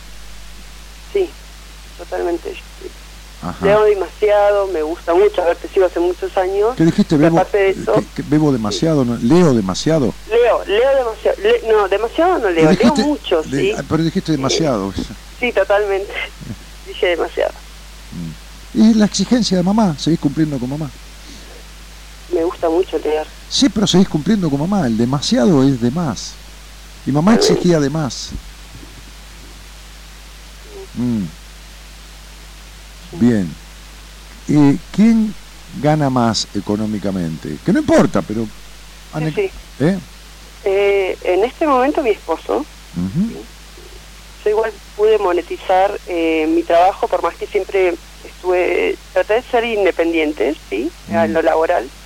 Él era un enojo que yo tal vez me trataban mal o, o, o si me trataban desigual, renunciaba Mm. Siempre tuve oficios, por ejemplo, tuve mi centro de estética, depiladora, cosmetóloga, todas esas cosas. Y ahora eh, estoy trabajando la carrera de coach motivacional y pude monetizarlo y gracias a Dios me está yendo muy bien, pero mm, siento esta dualidad que me está frenando a mostrarme como soy. ¿Qué, sería mostrarte como sos, mi cielo? Eh, esto de exigirme de más, sí, como que... ¿Qué sería mostrarte como sos? ¿Mostrarte naturalmente? Sí, por ejemplo, la gente me exige, no me exige, pero pero me pide más, me pide que, que haga... ¿Entendés que no, no, podés hablar? ¿Entendés que te, vivís pisando? ¿Entendés que sos una, ¿Entendés que no mostrarse como sos es ser una mancha? Es ser una mancha. ¿Entendés por qué la mancha? Sí, ahora entiendo. Eso es, porque estás demasiado difusa. Sí, la palabra. Sos una foto pixelada en la vida. Totalmente. Eso es, muy bien. Ahí va, ¿viste qué lindo? Sí. Eso es, eso es. Bueno, muy bien. Este, este, y, y, y tus orgasmos con vos misma, ¿son superiores a la mayoría de los orgasmos que tenés con las otras personas o son más rápidos? ¿O ambas cosas, más rápidos y superiores? Mm, ¿O no? ¿O al revés? Son más rápidos, diría. ¿Eh? ¿Mm? Son más rápidos. Ah. Los míos conmigo sola. Ah, mira vos cómo empezamos a descubrir un poquito de histeria. Opa. Mira, vos cómo hay un poquito de histeria. Y, y, y, y eh, necesitas del 100% de tus relaciones sexuales, sea con quien sea, necesitas en qué porcentaje de tu clítoris para, para tener orgasmo? ¿En qué porcentaje de 10? 100%. Mira cómo estamos descubriendo más histeria todavía y una sexualidad limitada. Mira qué sexualidad que tenés. mira que querías que tenés una sexualidad bárbara y no es un carajo tampoco. Mira qué bárbaro. Mira qué mancha. Mira qué mancha sexual que sos. mira tanto eh, apertura y mira y mira qué carencia. A ver, decime quiénes son las personas de sexo femenino que solo acaban desde el clítoris, pero que está bien que así sea. Las únicas, las únicas personas. En realidad son personitas, no personas. No, no, no, se me viene... No, bueno, te lo voy a... Vamos a decir lo que vamos a decir lo que decía Freud, mejor, ¿para qué lo va a decir Daniel Martínez, que no es nadie? Freud mejor, ¿de acuerdo? Daniel Martínez, por supuesto, que abona eso, y, y yo, no es una petulancia de mi parte, estimé que eso era así antes de leerlo en Freud. ¿Entendés? O sea, yo leí esa frase de Freud hace unos cuatro años. Y mucho antes, mis tratamientos, cuando, se, cuando chequeaban aspectos sexuales, tenían en cuenta esto que te voy a decir. Las únicas mujeres que tienen orgasmo de clítoris como única manifestación, y que está bien que así sea, son las niñas, porque no tienen relaciones sexuales. Freud decía, el orgasmo clitoridiano como única manifestación orgásmica es símbolo de falta de madurez emocional. Vos nunca tuviste orgasmo con ningún hombre, vos acabás con vos misma, mm, con el clítoris. ¿Entendiste esto? Sí. ¿Entendiste? perfectamente. Por eso la insatisfacción, por eso la falta de crecimiento, por eso la falta de madurez y por eso el mal llevarte con el dinero y, la, y, por eso el demasiado de cosas, porque estas son pocas, y por eso las dualidades. Porque hay una idea de que la tengo muy larga, estoy más crecida que todos y sin embargo todavía tenés aspectos infantiloides demasiado poco crecidos. Mira qué cosa. Mira tu, ¿qué tal, eh? Mira tu torta, ¿qué tal te queda el moño, eh? ¿Entendés? Sí, me queda bien. Mira cuántos pares son tres botas. ¿Cuántos pares son tres botas? Ahora, la sensibilidad de tus pechos, ¿es baja, media, nula, alta, media alta? Es, es alta. Eh, a ver, no me gusta no me gusta que me toquen los pechos. Me ha pasado solamente con algunas Una histérica del orto, pero una histérica insoportable. una histérica, una malga que, pero no te puedo explicar, no existe. Bueno, flaca, ah. eh, ¿para qué vamos a seguir adelante? Ahí está la mancha. comenté una sola foto de todo el programa, fue la tuya. Y vos habías llamado para hablar conmigo y yo ya te había dicho, y vos querés justificarlo y esta es la mancha que sos. Porque estás, no que sos, que estás siendo, porque querés justificar. Bueno, yo que querés que te haga, que te dé el polvo mágico, que te mande la pastilla resolutiva. No, mi amor, yo, te puedo. Recomendame bien de tu staff o algo. Te puedo decir, no, no, no hay manera. De mi equipo, no, no hay manera. Si, si, si un terapeuta de mi equipo eh, se toma el tiempo que cada uno tiene, porque cada maestrito tiene su librito y todos son respetables, por supuesto, por, por algo estar en mi equipo, este, este, descubre esto de vos, que lo va a descubrir tarde o temprano, te va a decir, anda a verlo al flaco. Ese soy yo. Ese soy yo. Sí, sí, sí, claro, claro. Y sí, sí. Hace 10 años que me escuchás y querés esquivarle el culo a la jeringa. No, no quería esquivarle, pero, pero, ¿con qué? pensaba que me ibas a patear para otro. ¿pero, qué? ¿Pero con qué carajo querés arreglar esto? Si que te lo está descubriendo soy yo. Y justamente la sexualidad es mi especialidad.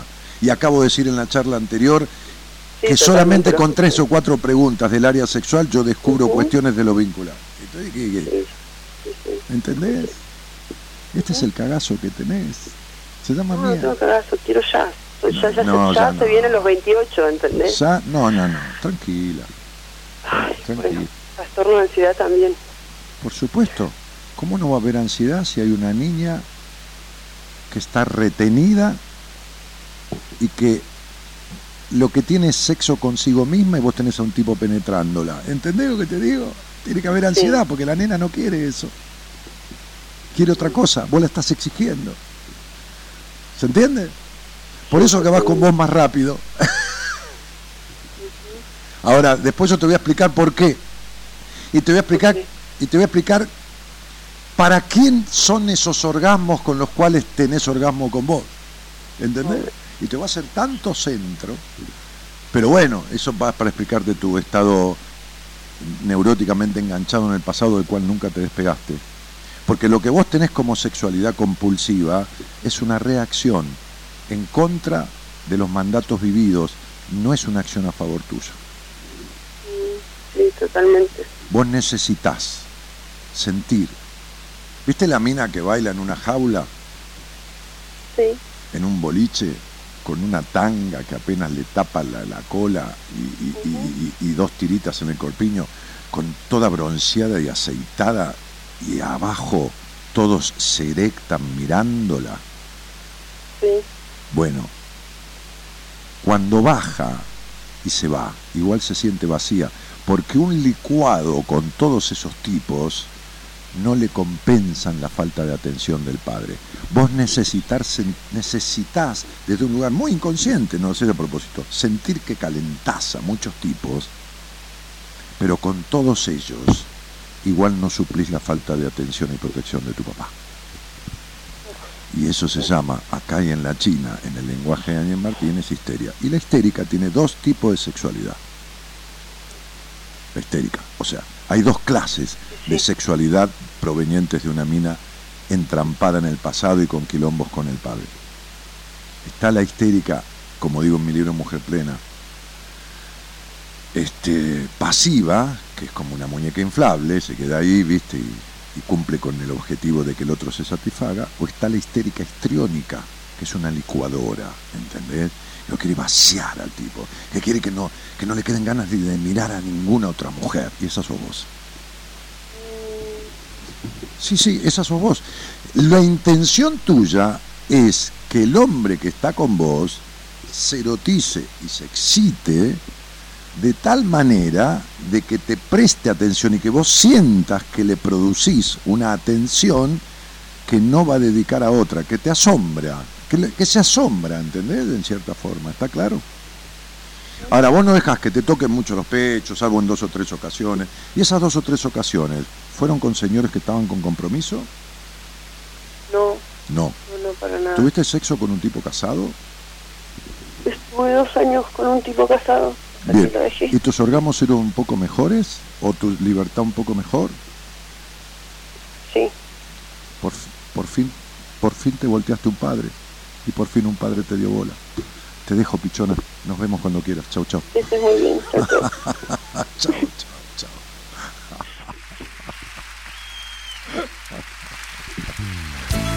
Ay, Dios santo y la Virgen. Ah.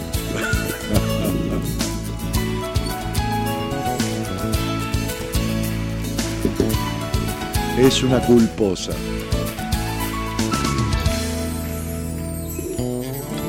La vida es una moneda.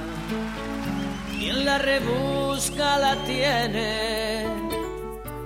Ojo que hablo de monedas, sino de gruesos billetes. Pero Alejandra, no, vas, no podés sentir eso nunca si vos tenés conflictos muy fuertes con tu sexualidad, Alejandra Moro. ¿Qué vas a sentir eso? Eso que soñás no lo sentí nunca. Y si te dijera que simboliza ese sueño, buah, te horrorizarías. Pero déjalo así. Vamos. Solo se trata de vivir. Esa es la historia. Con la sonrisa en el local, con la idiotez y la locura de todos los días. A lo mejor resulta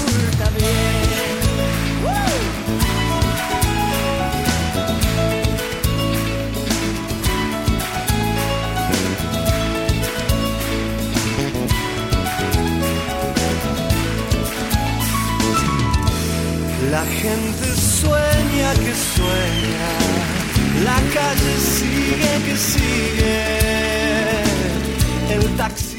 Eh, Esther Plana dice, ¿el squirting es un orgasmo clitoriano o no, sé cómo se dice? No, el squirt tiene que ver con otra cosa. Es una especie de expulsión de un líquido este, que no tiene por qué suceder y que, y que no es obligatorio que suceda y que se dan algunas mujeres y en otras no. Este, y que de alguna manera simboliza una forma de, de pseudo orgasmo, digamos, ¿no? De, de, jodérselo de alguna manera y que venga de otro lugar del que tendría que venir. No, qué capo, me muero, la última respuesta, dice la turquita. sí, sí. Y cerramos ahí, claro. ¿Qué va a ser? En fin.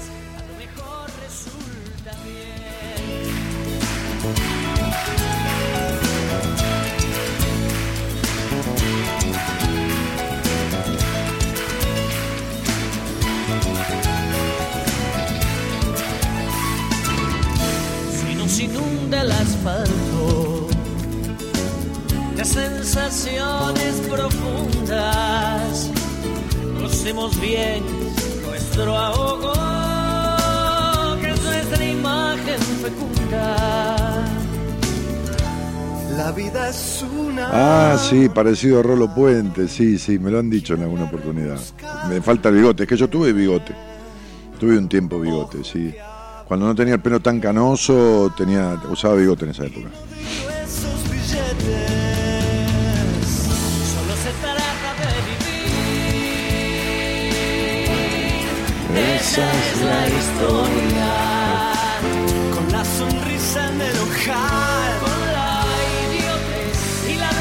Es la esposa del chico que llamó el lunes, la coach, ¿cierto? Ah, no lo sé. No, no creo, porque no hablamos de esa profusión sexual con ese chico.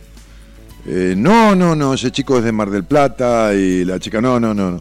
No, Sony, no, no, no es la esposa de ese chico, no, nada que ver. No, no. Dale. Correcto, dice Mirta, Tila, rey de los unos. Sí, sí. Vamos. La vida es una moneda. La rebusca la tiene. ¿Cuál es la frase que más te marcó de tu psicólogo? Dice Silvina Lozano. La frase que más me marcó de él, o que más, o que al cabo del tiempo permaneció más en mí, es hágalo con miedo, pero hágalo. Esa.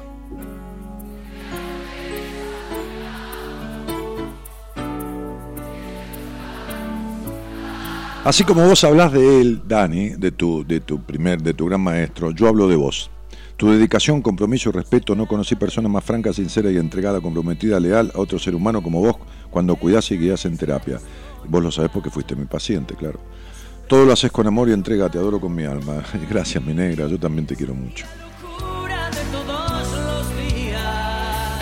Hola Dani, escucha el audio del celular, por favor, dice Zulema Valentini. ¿De qué celular?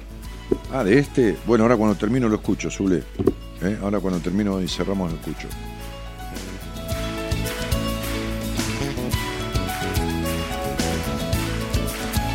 Te deseo que tengas unas hermosas vacaciones. Sí, chicos, yo me voy hasta el 30 de noviembre, no voy a estar. Vamos a subir de parrilla algún programa lunes y miércoles de los que yo he hecho, que, Gonzalo ha rescatado, alguno que sea bueno, ¿viste? De lo poco bueno que hicimos, ¿eh? de los poco bueno que hicimos. Este, este, y, nos estamos viendo el primero o el 2 de diciembre, viendo y escuchando. Muy programa, Ani Fernanda López. Antonella Barro dice: Un placer escucharte, que tengas hermosas vacaciones.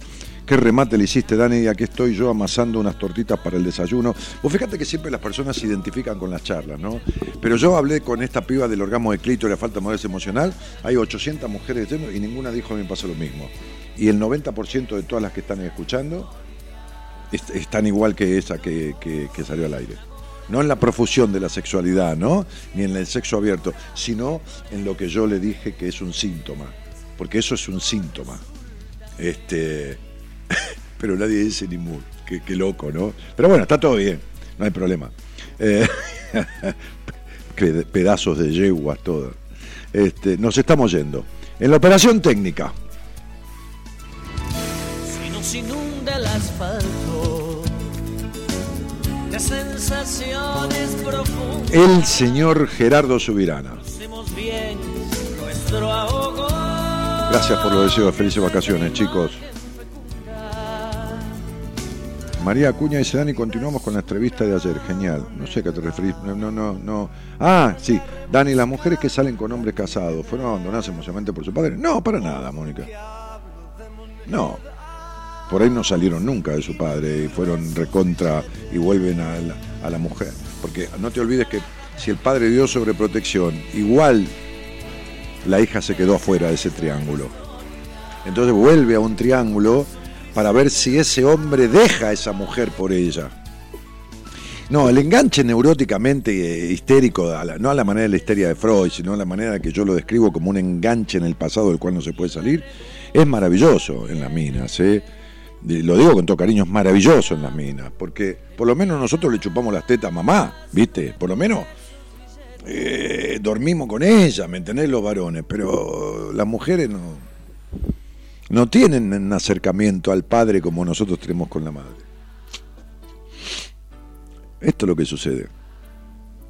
Están más jodidas las minas en ese tema. ¿Qué querés que te diga? Desgraciadamente, porque yo, la verdad que quien, me escucha hace 20 años sabe que toda la puta vida defendía a las mujeres. Tuve una madre fuerte, cojuda, valiente, audaz, este, este, toda una dama, este, y, soy un tipo de defender a las minas y la libertad de las mujeres desde siempre. Quien me escucha sabe que esto no es un modismo de ahora ni, ni nada. Toda la vida me he relacionado con mujeres y he propiciado la libertad en la mujer que está conmigo.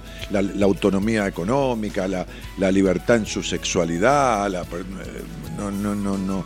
Pero, pero bueno, están jodidas. La crianza de la mujer es jodida aunque no la repriman, es jodida, porque tiene eh, toda una trabazón vincular, ya de movida se hace a la vida con otra mujer y después tiene que cambiar el objeto de deseo, basta de teta, ahora pito, y a veces dice si lo tocas sos puta, un quilombo, le organizan un quilombo en la... Es decir, nosotros tendríamos que nacer de una mujer y las mujeres tendrían que nacer de un padre. Ahí estaría la cosa, ¿entendés? Los tipos tendrían que parir a las mujeres, los hombres, o los varones, mejor dicho, y las mujeres tendrían que parir varones. Y ahí vamos fenómeno. ¿Qué querés que te diga? En fin, este, es una teoría mía este, bastante complicada. Eh, en la producción, en la producción, ¿qué va a ser cuando yo no venga y qué sé yo? El señor Gonzalo Comito.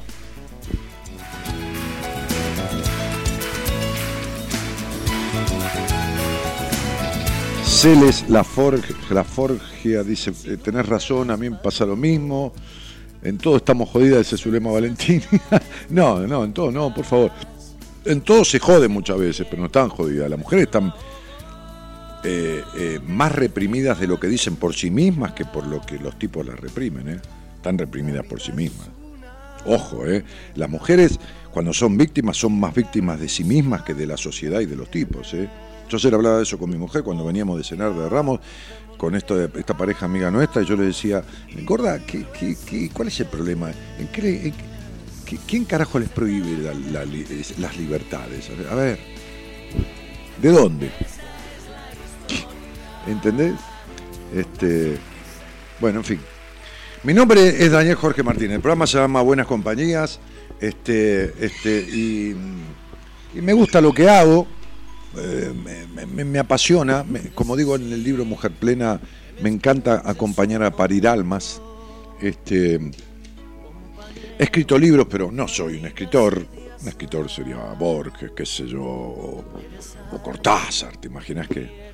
Este, tengo un título de, consultor psicológico, nacionalmente aprobado por el Ministerio y, de Educación, y, un título de doctor en, psicología este, de, una universidad de Pensilvania, con sede en Madrid también.